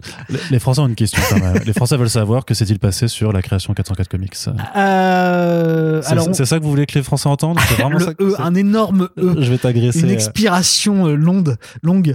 Euh, euh, Parce qu'on on parle du coup de Mundus. Ouais, alors, en fait, Mundus, tome on devait 1. avoir Big Under qui, était, qui devait sortir là, en fait, en novembre euh, cette année. Mais en fait, Alex Nieto a eu des problèmes de santé. Et donc, j'ai préféré qu'il ne pas l'agresser et lui laisser le temps euh, de travailler à son rythme euh, sans, se, sans se, se refaire mal, on va dire. Et, euh, et donc, on l'a décalé vraiment à la fin de l'année prochaine. pendant que, en fait, Mundus, lui, prenait, enfin, avançait assez correctement. Et même si Mundus devait sortir en janvier, j'ai préféré aussi le décaler. Là, Mhm. pour une autre raison, qui est que je voulais qu'on ait le temps de préparer le terrain pour la sortie en fait des créas. Parce que je me suis rendu compte, si tu veux, avec les difficultés qu'on avait justement sur le secteur comics, qu'il fallait donc un autre euh, environnement pour pouvoir le défendre. Et donc, nos créas sortiront aussi en graphique parce qu'on ira le Du coup, défendre ouais, justement en format agrandi sur le franco-belge qui sera encore plus agrandi que, que, que Automnal ou D'accord. Everything. Donc on est sur des albums de 1 mètre. De, Euh, de- ouais, ouais, ouais, 25, je crois. même. 25, hein, du coup, parce que, bah, ouais, il- ouais, ouais, qu'en plus ce sera très facile à- pour, la, pour la femme. Non, euh, c'est c'est pas, c'est pas immense. Hein. On doit être sur du 30 cm, tu vois. Mm. euh, mais euh, mais on s'est dit que euh, que c'est que nos créas méritaient en fait d'être défendus. euh, euh, d'aller toucher voilà les gens qui ont l'habitude de lire euh, autre chose et et donc voilà je, je me suis arrêté sur ce format là pour pas non plus multiplier les formats en avoir trois tu vois Mm. pour l'instant Euh, à part Mundus ou enfin pas Mundus euh, Duns où on est encore en réflexion mais finira peut-être dans un des formats. tu vois, non, euh, mais euh, donc on fera un 120 pages agrandi en tout cas pour pour Mundus qui sortira donc en mai de mémoire. Ouais, Mundus, ça en met, ouais. Et euh, Donc, et donc, y de, science-fiction, Ouais, en fait, donc- euh, où, des, où des gens se, se baladent entre univers euh, para- parallèles. Comment tu le présentes, euh, Mundus, donc de Laurent Kessy, Ouais, justement donc écrit par Laurent Kessy, donc qui a traduit Everything, qui est donc un auteur spécialiste d'Alan Moore, spécialiste de Philippe Cadic, qui a même travaillé, Mm. c'est lui qui a, qui, a, qui, a, qui a- qui a- qui a packagé, on va dire, euh, tous les textes de présentation pour euh, les éditions Quarto chez Gallimard de- des nouvelles de Philippe euh, qui est un romancier, qui a fait vraiment, vraiment beaucoup de choses et qui est surtout un, un très bon ami, voilà, quelqu'un avec euh, que j'aime énormément. Et, euh, et donc, euh, comment, comment définir ça? Ça se passe en France, même si c'est pas important, mais on voulait qu'il y ait un- une espèce d'implantation euh, française parce que voilà, on voulait défendre. Parce que c'est ça ce que les Français veulent entendre. Non, voilà, tu vois, on défend la France, tu vois, la France, tu vois, des Français, tout ça. voilà, tout ça. Préférence nationale. Voilà, c'est Bravo, même- Nicolas. C'était important et on sentait bien qu'il y avait quelque chose qui se passait. Là, il y a dans l'air du Hein, temps. Hein, un zeitgeist qui portait vers ça, ça, voilà. et donc on s'est dit c'est le moment. Et, euh, et donc voilà, c'est- l'aventure voilà de, de trois lycéens qui euh, fin d'études, enfin fin de fin de d'année euh, scolaire euh, à l'approche de l'été euh, vont se retrouver projetés dans des univers.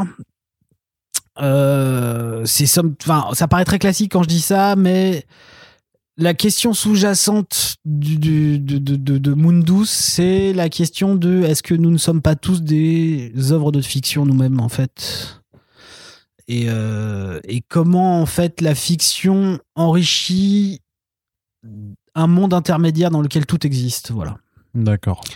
Euh, donc ils, vont voyager effectivement dans des mondes qui, qui sont très identifiés, identifiables, euh, qu'on connaît tous. Qui, qui, qui, il y en a un avec une planète avec beaucoup de sable, Mhm. notamment. Je vois pas de quoi tu parles. Voilà, donc, euh, et une autre, euh, une autre qui, qui, qui est Londres, mais qui est pas vraiment Londres parce qu'il y a aussi des ballons qui flottent. Enfin voilà. euh, Et tout ça étant accompagné par des personnages qui semblent venir d'un monde cyberpunk que, que, que, que, que si les gens suivent le travail de Laurent Kessy, son travail de traducteur, pourront retrouver l'origine de certains de ces personnages dans les traductions qu'il a faites aussi. D'accord. ouais. Euh, donc voilà, l'idée c'était, on voulait faire, euh, c'est rendre en fait hommage d'une certaine façon à ce qui, ce qui, ce qui fait qu'on aime les œuvres de fiction et euh, et de et de comment en fait la fiction influe sur le réel en fait. Comment tu vois les deux en fait sont perméables et comment l'un influe sur l'autre et euh, comment tout ça circule. Donc pour l'instant c'est prévu en trois tomes parce que c'est assez audacieux et euh, donc c'est dessiné par Oriol Roig qui est un espagnol qui, qui, qui c'est son premier vrai long format et, euh, et le type est juste euh, je, je- très sincèrement je pense que il va finir dans très peu de temps chez les Big Two D'accord, ouais. euh, parce que parce qu'en fait quand tu écris le scénario et quand tu quand tu quand tu prépares le truc tu te dis bon ça c'est pas faisable je- tu vois. Et puis lui, il arrive à le faire tu tu t'envoies le crayonné, tu fais Ah oui, merde. Tout- en fait, tu, peux lui demander tout ce que tu veux, tout fonctionne à chaque fois. Et euh, dans, dans ton travail d'éditeur là sur le versant euh, création, t'es t'es comment? T'es tyrannique? T'es- Tu laisses faire et tu regardes? Tu t'es très impliqué dans le conseil Alors, aussi pour euh, bien agencer le projet j'ai un côté, tu vois, j'ai un fouet Ouais. En termes de timing, tu vois. euh, Je rappelle les, les deadlines tout le temps, tu vois, le nombre de pages que je veux. Bah, c'est loupé. Voilà. A priori, t'écoutes pas vu les, vu non, les non, mais retards que ça a pris. je hein. sais. Euh, j'interviens beaucoup. Au, pas, pas beaucoup, mais en fait, la, la partie où j'interviens le plus, c'est généralement euh, sur les pitchs de base et ensuite sur, euh, sur le, le- la- les chapitrages et compagnie, tu vois. Et après, sur la structure, euh, je, je peux faire des commentaires. Euh, dire tiens on peut rajouter ça ici tu vois ça va ça va nous permettre de faire du lien euh, mais après généralement je laisse à part s'il y a vraiment un truc qui me choque profondément tu vois sur une page en termes de dynamique encore une fois comme je te dis euh, Oriol en fait euh, je pensais qu'il allait galérer à faire des trucs et en fait il a tout réussi donc euh, au final j'ai pas eu grand chose à dire euh, sur son travail de dessinateur mais par contre c'est ouais c'est plus voilà sur, sur des questions dynamiques même si en fait avec euh, j'impose pas parce que voilà Laurent est un très bon scénariste de BD et un très bon euh, auteur un très bon auteur. Mais c'est plus voilà je, je, je, je mets plus des- tu vois je lui donne des trucs je dis Eh, tu crois pas que si on rajouterait ça ce serait rigolo? Puis là il fait attends peut-être pas comme ça mais par contre effectivement si on fait ça voilà c'est plus une question de dialogue Mm. et d'échange. Je, suis- pas un type méga chiant parce que généralement si je choisis les gens c'est parce que j'aime leur travail donc je vais pas non plus sur intervenir Puis dedans après là, tu disais que c'était un pote, donc ça facilite aussi peut-être la relation, aussi euh, les échanges, quoi. Le fait de- Ouais, ouais, ouais, mais, mais, mais, mais en fait, tu sais, il y a- une différence entre copain et travail. euh, quand, quand, mais mais c'est juste que je respecte son travail. C'est juste que des fois, j'ai des idées qui sont peut-être pas trop connes non plus. Et donc, euh, tu vois, j'essaye de les amener pour, voilà, parce que ça peut ramener, ça peut dynamiser autrement le, le travail, quoi. Ok, très bien. Et donc la seconde création, donc c'est Big Under euh, voilà, donc, Catacombe. décalé. Et ça, ça parle de quoi alors? Ça parle de catacombes. C'est- Non, même pas forcément beaucoup. Euh, Ah non, ah non, effectivement, dans le résumé, ça, ça parle de clé de 12 et d'escargots. C'est- Voilà, c'était très original. hein, C'était très original, ouais. Euh, non, non, euh, on, on voulait, on voulait euh, avec euh, Virgile Iscan, qui, est- qui est traducteur aussi, hein, qui, a, qui a travaillé. euh, C'est lui qui a, c'est en, en grande partie grâce à lui qu'on a réussi à avoir Michel Fif en France. Ok. Euh, c'est lui qui, a, qui avait aussi Rick Weicht beaucoup ramené, traduit. Donc, il euh, travaille beaucoup avec Delirium. alors. Ouais, ouais. Et, euh, et puis, mais il a fait aussi euh, Snot Girl. Il a fait, enfin, il a fait. Ouais. C'est, c'est, c'est un ancien camarade de librairie de, de Philippe Touboul. C'est toute la Ok. clique euh, Arkham, librairie Arkham. La mafia des traducteurs. Ouais, ouais. et, euh, et on voulait, en fait, on voulait faire un récit. Il avait ce truc-là, c'était un jeu de rôle à lui qu'il avait dans les années 90, qu'il avait développé. Et moi, j'avais, je cherchais un récit pour redonner à Paris toute son aura ésotérique, euh, un peu comme il y avait chez Tardy avec Adèle Blanc-Sec, euh, tu vois, mais qu'on soit pas dans du passé, qu'on soit dans du présent. Mm. Et, euh, et je, voulais- je cherchais surtout à ce qu'on ait un, groupe de jeunes qui soit pas, euh, comment dire, une espèce d'archétype. Je voulais des jeunes vraiment d'aujourd'hui qui parlent comme les jeunes d'aujourd'hui, euh, pas que pas qu'un vieux puisse comprendre vraiment comment les jeunes communiquent, mais en fait, je voulais pas quelque chose, tu de très distant avec euh, la modernité. Et on a réussi donc à faire ce truc-là, qui est euh, donc une rencontre en fait entre Tardy, John Hughes et puis Mignola. Rien que ça. Ouais, c'est-à-dire qu'on a, on a la dynamique du groupe de jeunes, tu vois, qu'on- que, que- qui, qui fonctionne en fait chez, chez, qui fonctionnait chez John Hughes, euh, Breakfast Club, euh, tous ces trucs-là. Euh, et on a l'environnement donc un peu ésotérique, chelou, bizarre de Mignola et un Paris étrange qu'on aurait pu retrouver chez Tardy. L'idée, c'était voilà d'essayer de retrouver cette forme un peu club des 5 chelou dans un Paris dont on se rend compte qui, qui, que par, qui, qui, voilà, qui cache des choses beaucoup plus anciennes. Mais surtout que le, le, le fait que ce soit Big Under euh, numéro 1 catacombe implique que en fait c'est vraiment Big Under qui va rester mais que le numéro 2 sera pas catacombe. Voilà. Pour ça. Et l'idée, c'est que en fait, c'est plutôt la finalité, c'est que effectivement les catacombes de Paris sont une porte d'entrée. Ou une porte de sortie. Qui sait, remarque, ouais. voilà. Très bien. Et ensuite, euh, dernière sortie de 2022 et pas des moindres, et on l'avait un petit peu évoqué dans, dans, dans le premier podcast qu'on avait fait ensemble, c'est donc euh, le euh, Zombie World, le champion des Verts Mm. euh, de Mick, Mike Magnola et de Pat McKeown. Donc une, une édition 25 ans, parce qu'effectivement il y avait eu une édition il y a, Ouais. il y a 25 ans, donc c'était à l'écho des savanes. Et donc ça, ça reste un, un- un gros truc. Parce que après j'ai vu que tu, tu le fais à un prix assez bas, celui-là, parce que c'est pas non plus un récit très C'est très un long. récit de 96, il fera 96 pages. Ouais, c'est ça. Euh, Mais tu veux un format XL, c'est vrai que tu. Bah en fait c'est le format qu'on euh, aura finalement pour euh, Mundus c'est donc c'est 30 cm Aussi, de ouais. haut donc ça correspond bon an mal an à- après les gens je sais pas s'ils connaissent mais ce qui ce qui était les éditions Dark Horse France avant Ah, tu nous parles d'un temps que les moins de 20 ans ne peuvent connaître. Ouais, je sais euh, je sais pas qui ferait ça maintenant Euh, bon c'est des grands formats un peu franco-belges mais Mhm. qui sont au format comics tu vois Ouais.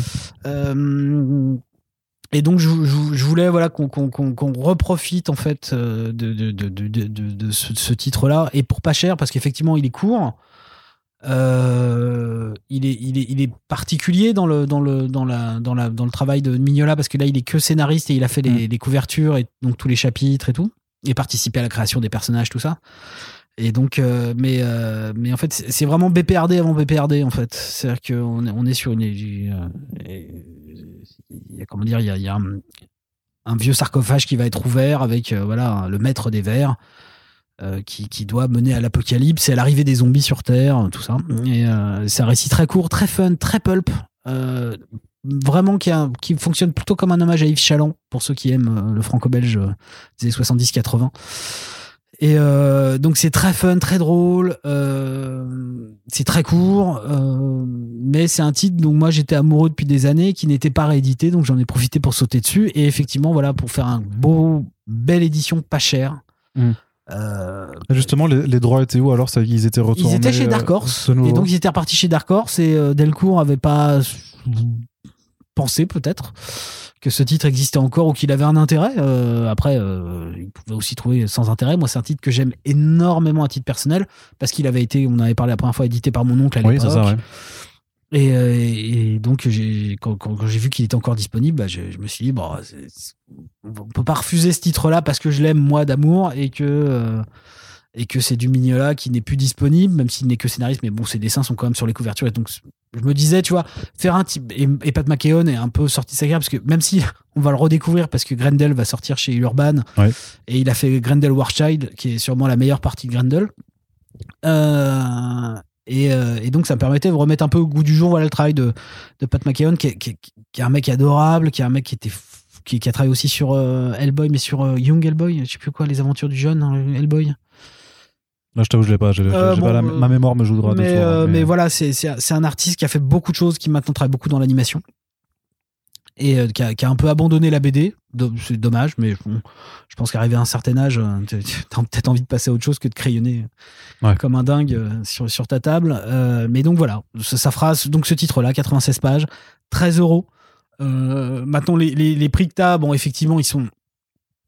Oui, parce Ah. qu'il y a, il y a un truc qui s'appelle la, la crise du, du, du, du papier Ouais, et des, voilà. des matières premières.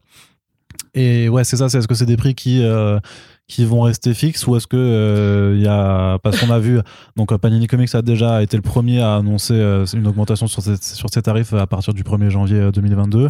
À l'heure où on enregistre ce podcast, on ne sait pas si d'autres maisons d'édition doivent suivre le pas, mais on suppose qu'ils ne seront pas les seuls. En tout cas, ce serait un petit peu, un petit peu bizarre. Est-ce que toi, effectivement, tu sais quelque chose que, que tu sens venir? Parce que bah, cette crise, elle concerne littéralement euh, tous, les, Ouais, euh, ouais. tous les acteurs de- du, du monde de l'édition. Aujourd'hui, à l'heure d'aujourd'hui où on enregistre ce podcast. Donc le 4 décembre 2021. Voilà, euh, les prix ne changeront pas. Voilà. Maintenant, s'il change, je repasserai en mode bourdin Voilà. et je reviendrai te voir Voilà, là-dessus. Et, et je, je ferai un mea culpa. Mais, euh, mais c'est- trop. En fait, on n'a pas, on n'a pas suffisamment d'informations aujourd'hui pour répondre sur les titres qui seront là dans 6, Ouais. 8, 9 mois. Tout ce que je peux dire, c'est que We Live euh, sera pour le, fera 160 pages et sera à 16,90. Ce prix-là est maintenu. Euh, c'est ce qu'on avait prévu depuis le début. De toute façon, le prix qui est d'une augmentation. Les gens pourraient considérer que c'est une augmentation parce qu'on avait sorti Big Girl, c'était 15,90. Euh, Jonah 14,95 ou 99 de mémoire? Non, 95, je crois. Et donc, 16,90, c'est ce sera un des prix les plus chers qu'on a fabriqué, enfin pratiqué pour un titre, tu vois, euh, en- en- de ce type-là, on va dire, euh, de ce gabarit-là. Et euh, mais en fait, c'est juste que c'est le compte d'exploitation par rapport aux, aux ventes, tu vois, du marché, ce qu'on pouvait espérer faire sur le titre, ce qu'on avait payé pour avoir le titre et tout. C'est le prix n'a pas changé. Donc effectivement, je paye plus cher le papier, mais je considère pour l'instant, pour l'instant, que je n'ai pas à le répercuter sur le, le- sur les sur les acheteurs et les lecteurs. D'accord. Mais euh, mais euh, ça veut pas dire que si effectivement demain on a encore une augmentation encore plus brutale du, du, du prix du papier, je serais potentiellement obligé de l'impacter sur le prix de vente TTC, mais pour l'instant, euh, Tu croises les doigts, quoi. Ouais, moi, ce que je te disais en off tout à l'heure et que je vais dire aux gens, c'est que moi, mon problème, il est plutôt d'avoir le papier plutôt que le prix du papier. C'est-à-dire que c'est ça la plus grosse euh, Parce qu'il y a problématique. des difficultés d'accès en fait chez les fournisseurs. Ah bah c'est qu'il n'y a pas de papier. Donc en fait, euh, tu peux passer des commandes, mais tu croises les doigts pour que le papier arrive. Tu vois, c'est Mm. c'est vraiment ça. Donc on a une super fabricante qui, qui est très expérimentée, euh, vraiment très expérimentée, qui connaît beaucoup de monde et qui arrive à nous trouver des pops de papier aussi, euh, qui se démerdent super bien. Donc, euh, donc euh, ça, ça ira. Je suis, à- je suis sur à peu près le même papier pour tous nos titres. Ah, bah, We Live est sur du papier, ce sera notre premier sur papier couché. J'aime pas ça, mais je me suis fait violence parce que je trouvais que c'était justifié par rapport au titre et que c'est pas moi qui dois décider pour un titre. C'est, je trouve qu'il faut qu'il y ait un ensemble cohérent. Pour ceux qui ne connaissent pas, c'est quoi vraiment la caractéristique du papier couché? Euh, Le papier couché, c'est ce que tu vas trouver dans la plupart des titres euh, classiques de comics. Euh, c'est un papier, donc euh, les gens considèrent ce papier brillant, ils appellent ça Mhm. papier brillant, puis papier mat quand c'est du papier offset. Euh, moi, je suis plutôt un amateur de papier offset, mais, mais ça ne fonctionne pas forcément pour tous les titres. Et là, Willy a une colorisation très moderne, et je voulais quand même respecter cette approche de, de- de couleur. Ouais. Euh, mais j'ai trouvé euh, un papier qui me va très bien. En plus, j'aime pas moi quand le, le, le- le coucher colle en fait avec des feuilles euh, trop fines. Généralement, la moyenne, je pense, c'est du 120 grammes que les imprimeurs doivent utiliser en France. Et les éditeurs, euh, Panini, Urban, Delcourt. Moi, je suis passé sur du 150 pour avoir justement plus d'air, en fait. Hmm. Je, je les pages une bonne tenue et beaucoup plus d'air entre elles. Ça fera un volume un peu plus épais alors. Bah, euh, c'est, c'est- mm, non, parce que ce sera Non. finalement un des plus fins qu'on a fait, hein, je pense, Ouais. euh, au, au final, parce que 160 pages en couché, c'est beaucoup plus fin. D'accord. Euh, mais donc ce sera le seul. Donc ça, le papier, tout est bon, on a tout, c'est en fab, il y a aucun problème. Euh, après le reste, c'est de l'amber graphique, c'est ce qu'on utilise en, en grande majorité parce que c'est le papier que je préfère en offset. On aura juste Zombie World où là, mais c'est la fin d'année prochaine. donc, en espérant que d'ici là, j'ai réussi à trouver un stock qui me convient. Euh, J'irai sur de l'offset, euh, ce qu'on appelle, moi, ce que, j'appelle ça de l'offset à bois. Ouais. C'est-à-dire que c'est de l'offset vraiment très granuleux parce que je veux vraiment le mettre dans un côté très vintage, voilà, tu vois, vraiment Ouais. très pulp, et donc je veux qu'il y ait du grain sous le doigt. Un peu comme a fait euh, Delirium, c'est pas Delirium, c'est. euh, Si, c'est Delirium, la, la, la- la réédition là, des Creepy de Creepy Ouais. De Corben. C'est un pa- mais c'est un papier léger parce que moi j'ai trouvé. euh, Il est super léger parce qu'en parce fait. que le... bouquin est monstrueux et je l'ai sous-pesé, je fais mais Bah ouais, Mais mais c'est il- du papier à bois. Ouais, d'accord. C'est ce qu'on appelle du papier. à- Enfin, quand on fait la blague entre nous, en fait, on dit que c'est du, du papier avec de l'arbre dedans, tu vois. d'accord. C'est super drôle. C'est quasiment de l'écorce. Bref. Désolé. non, c'est- c'est- c'est- Ah c'est marrant. Pardon. Mais donc voilà. Donc pour ça l'instant. sympa tout vos soirées entre, entre éditeurs et imprimeurs. Ouais. la, la- la grosse déconne. hein. Ah non, c'est complètement dingue. Pardon. Euh, mais donc voilà, donc pour l'instant, voilà, pas de, pas de changement de, de tarif. Et de toute façon, à part si vraiment le papier, euh, il y a une augmentation de 1000%, Jonah restera à 14,95 parce qu'on a commencé une série Ouais, comme et ça, je ouais. veux pas du tout euh, que les gens payent plus cher euh, pour une série qui est entamée. Je trouverais ça vraiment, euh, vraiment violent. Donc, euh, donc j'ai pas envie. Puis je veux que ça reste en dessous de 15 euros. Puis, puis je pense aussi, c'est vrai que le prix fait quand même partie des problématiques quand tu es grand consommateur de BD. Mm. Et qu'il faut quand même qu'on soit sur des, des- des prix qui soient acceptables. quoi. Euh, c'est- c'est compliqué, hein, c'est c'est des sacrifices et tout, mais, euh, mais pour moi c'est important, comme, comme le fait de toujours fabriquer en France est aussi euh, super important pour moi, c'est que tous nos titres sont fabriqués en France. Du coup, euh, c'est juste que ta piscine en marbre, a priori, attendra un petit peu plus Encore longtemps, un peu. quoi. Encore Je un fais le trou peu. à la main. C'est ça. Et le dernier, du coup, le dernier point abordé sur ton. euh, Là, c'est déjà un peu s'avancer sur 2023, mais tu l'as quand même présenté. Donc, c'est aussi une créa, si Ouais. je ne m'abuse, hein, qui s'appelle donc Le dernier jour de Lovecraft. Alors le dernier jour de Howard Philip Lovecraft, sinon euh, Romuald va m'engueuler. Ah, mais sur la couverture que tu m'avais Je passé, sais, c'était le c'est parce dernier qu'il m'a jour. engueulé, de- c'est pour ça que je te dis ça. D'accord. Il m'a engueulé gentiment. Donc, de, de, de Romuald euh, Giulivo Ouais. et euh, illustré par Jakub Rebelka. Oui. Alors, qu'est-ce que c'est que ce euh, dernier ben, jour je- de je- Howard Philip Eh ben, Lovecraft? il- voilà, tout est dans le titre. C'est le dernier jour de jour de- Howard Philip Lovecraft. Le dernier jour de sa vie. Le, le dernier jour de sa vie, mais surtout presque, en fait, peut-être la dernière seconde. Voilà, euh, c'est vraiment, euh, c'est Howard Philip Lovecraft, le littérateur, comme on va dire, l'auteur, Le romancier. le romancier, euh, le jour de sa mort, donc au moment de sa mort, en fait, euh, son dernier voyage euh, et sa- le dernier moment où il doit faire face à ce qu'il a été, ce qu'il a fait et ce qu'il va laisser. Et surtout, est-ce qu'il accepte de le laisser? D'accord. Voilà, c'est. sur quel registre que tu décris un peu ça- ça- ça- cette BD alors? C'est de l'horreur, c'est de l'ésotérisme Ah, euh, c'est-. Il n'y a, y a- y aurait pas de genre pour le définir, parce qu'il y a tout aussi, encore une fois, dedans. Ouais. Maintenant, parce que tout, du coup, c'est everything, ça n'a rien à voir. Ouais, ouais. Euh, en fait, c'est Romal qui m'a envoyé ça. Euh, C'était un ami de Laurent, on se connaissait pas. Il m'a envoyé, il m'a dit écoute, ça fait une proposition alors, c'est ça? Ouais, il m'a- il m'a envoyé le truc, il m'a dit écoute, ça fait 10 ans que je travaille sur ce truc. Euh, vu, vu ce que Laurent me dit de toi, euh, voilà, j'ai envie d'avoir ton retour dessus. Et euh, il me l'a envoyé. Et alors là, j'ai- j'ai j'ai lu le truc en mais tout de suite. Et tout de suite, je l'ai rappelé, mais au téléphone. J'ai dit, c'est bon, on y va, on Let's le go, fait ouais. tout de suite, euh, on y va à fond.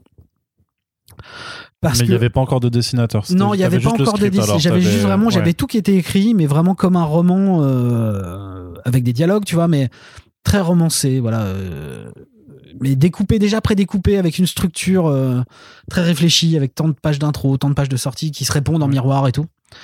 Euh, parce qu'il avait passé vraiment des années à écrire ce truc et, euh, et et je trouvais ça surtout brillant en fait. Voilà, je trouvais le texte brillant. Je suis un fan de Lovecraft mais je suis pas un amateur nécessairement de, tout ce qui a été fait sur Lovecraft euh, en, termes de je trouve qu'on en fait trop sur le côté horrifique et tout machin moi ce qui m'intéresse c'est vraiment le littérateur pur sa forme de prose son rapport à la littérature anglaise la- son rapport à la littérature américaine son placement dans cette histoire là c'est là qu'il est intéressant. Il est intéressant aussi pour son racisme, tu vois, euh, qui représente aussi une certaine époque, pour l'évolution qu'il a eu sur son rapport aussi à la politique. Euh, C'est-à-dire qu'il a fini vraiment limite d'extrême droite et il a fini plutôt socialiste, en fait. Donc il y a plein de choses intéressantes qui se rencontrent, qui se bousculent. euh, et, et, il a, il, a réussi à écrire quelque chose voilà, qui est la fin d'un homme, la fin d'un romancier.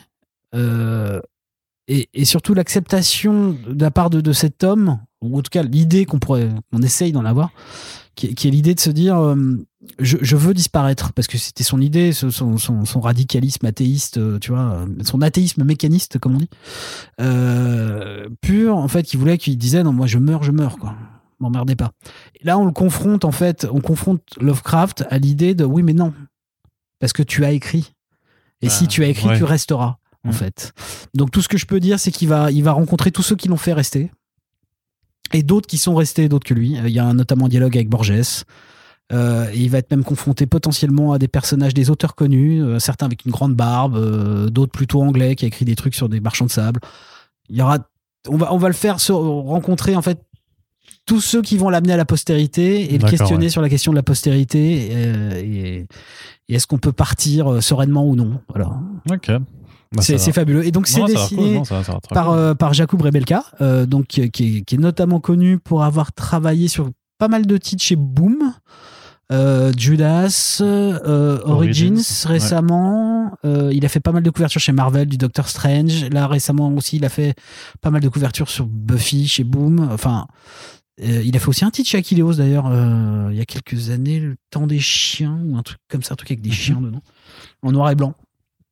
Mais c'est un artiste de BD et peintre en même temps.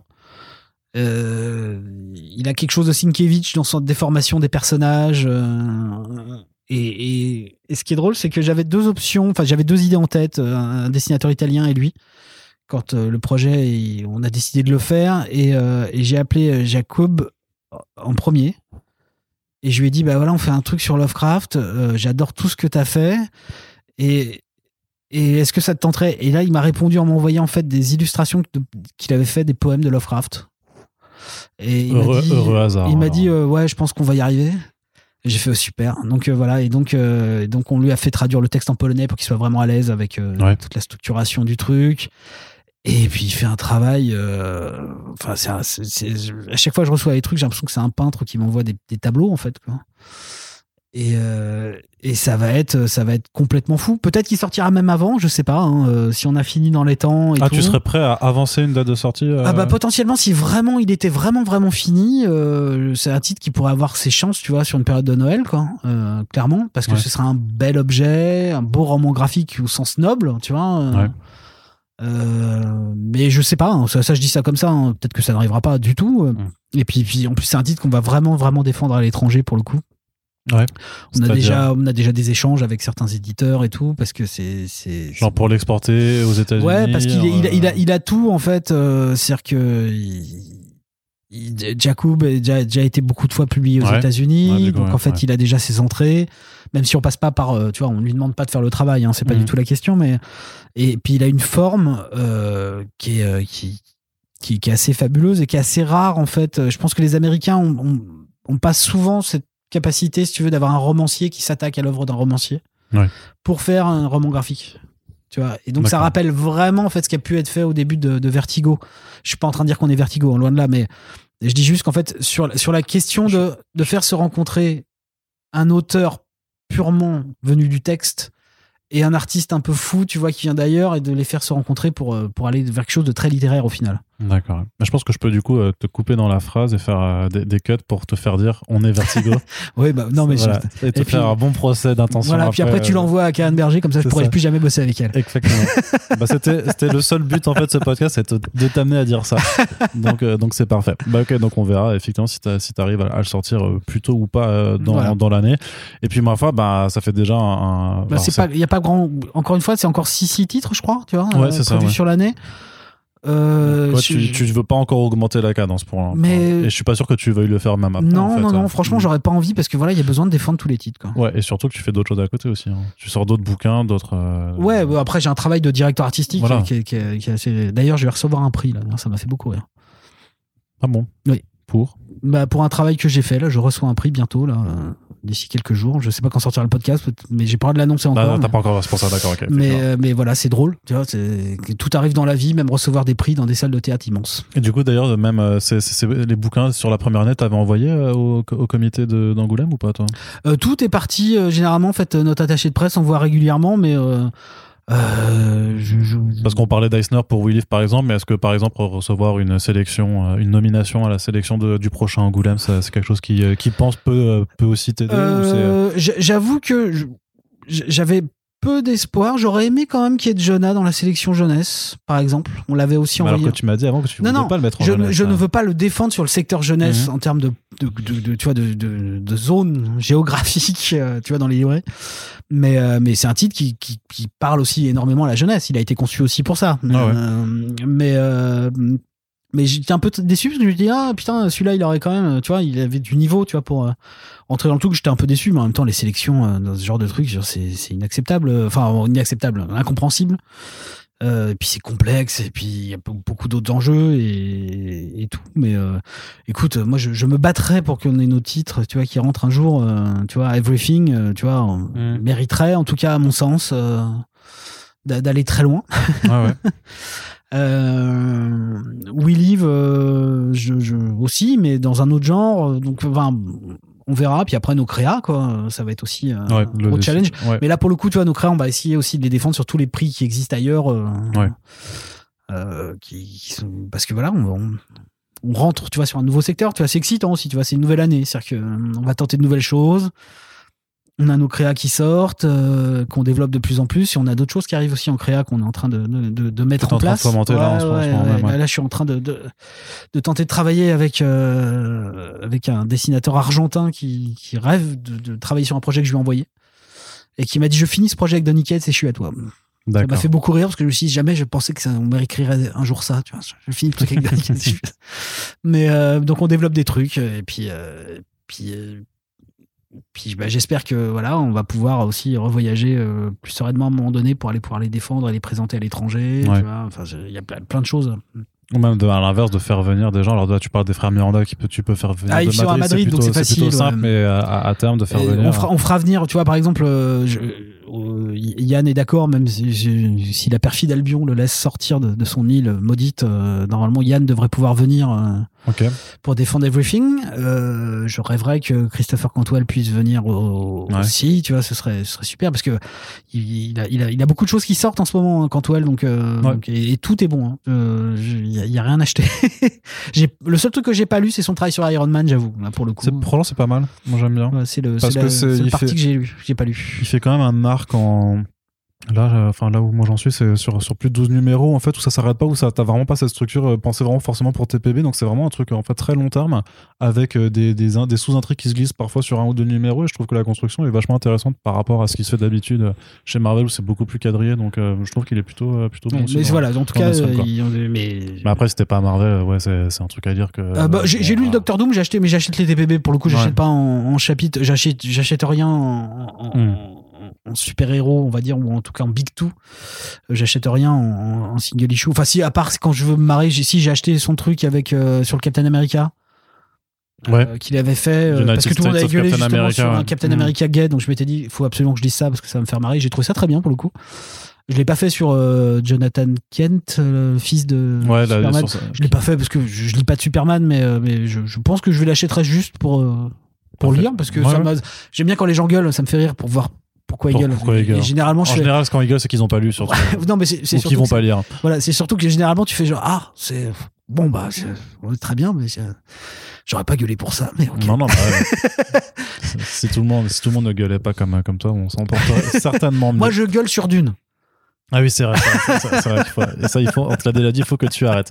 Très bien, bah écoute, Nicolas euh, Beaujouan, euh, merci beaucoup d'avoir passé euh, presque deux heures Ah en, merde, notre, ah oui. euh, en notre compagnie Ah oui. pour, voilà, bah, pour parler vraiment de, de, de 404 et de ce qui nous arrive l'année prochaine. Avait quand même une très longue première partie aussi. On parlait de, juste de l'état de, de, de l'année en cours et de, de plein d'autres choses. Je- je- Qui n'est pas vérité encore une fois. hein. Non, non, voilà, non, mais, je pense que tu l'as répété. De toute façon, les gens savent très bien que c'est tes propos, voilà, que c'est une vision et que tout le monde n'est pas obligé d'être d'accord avec toi. Ça, n'y a de souci.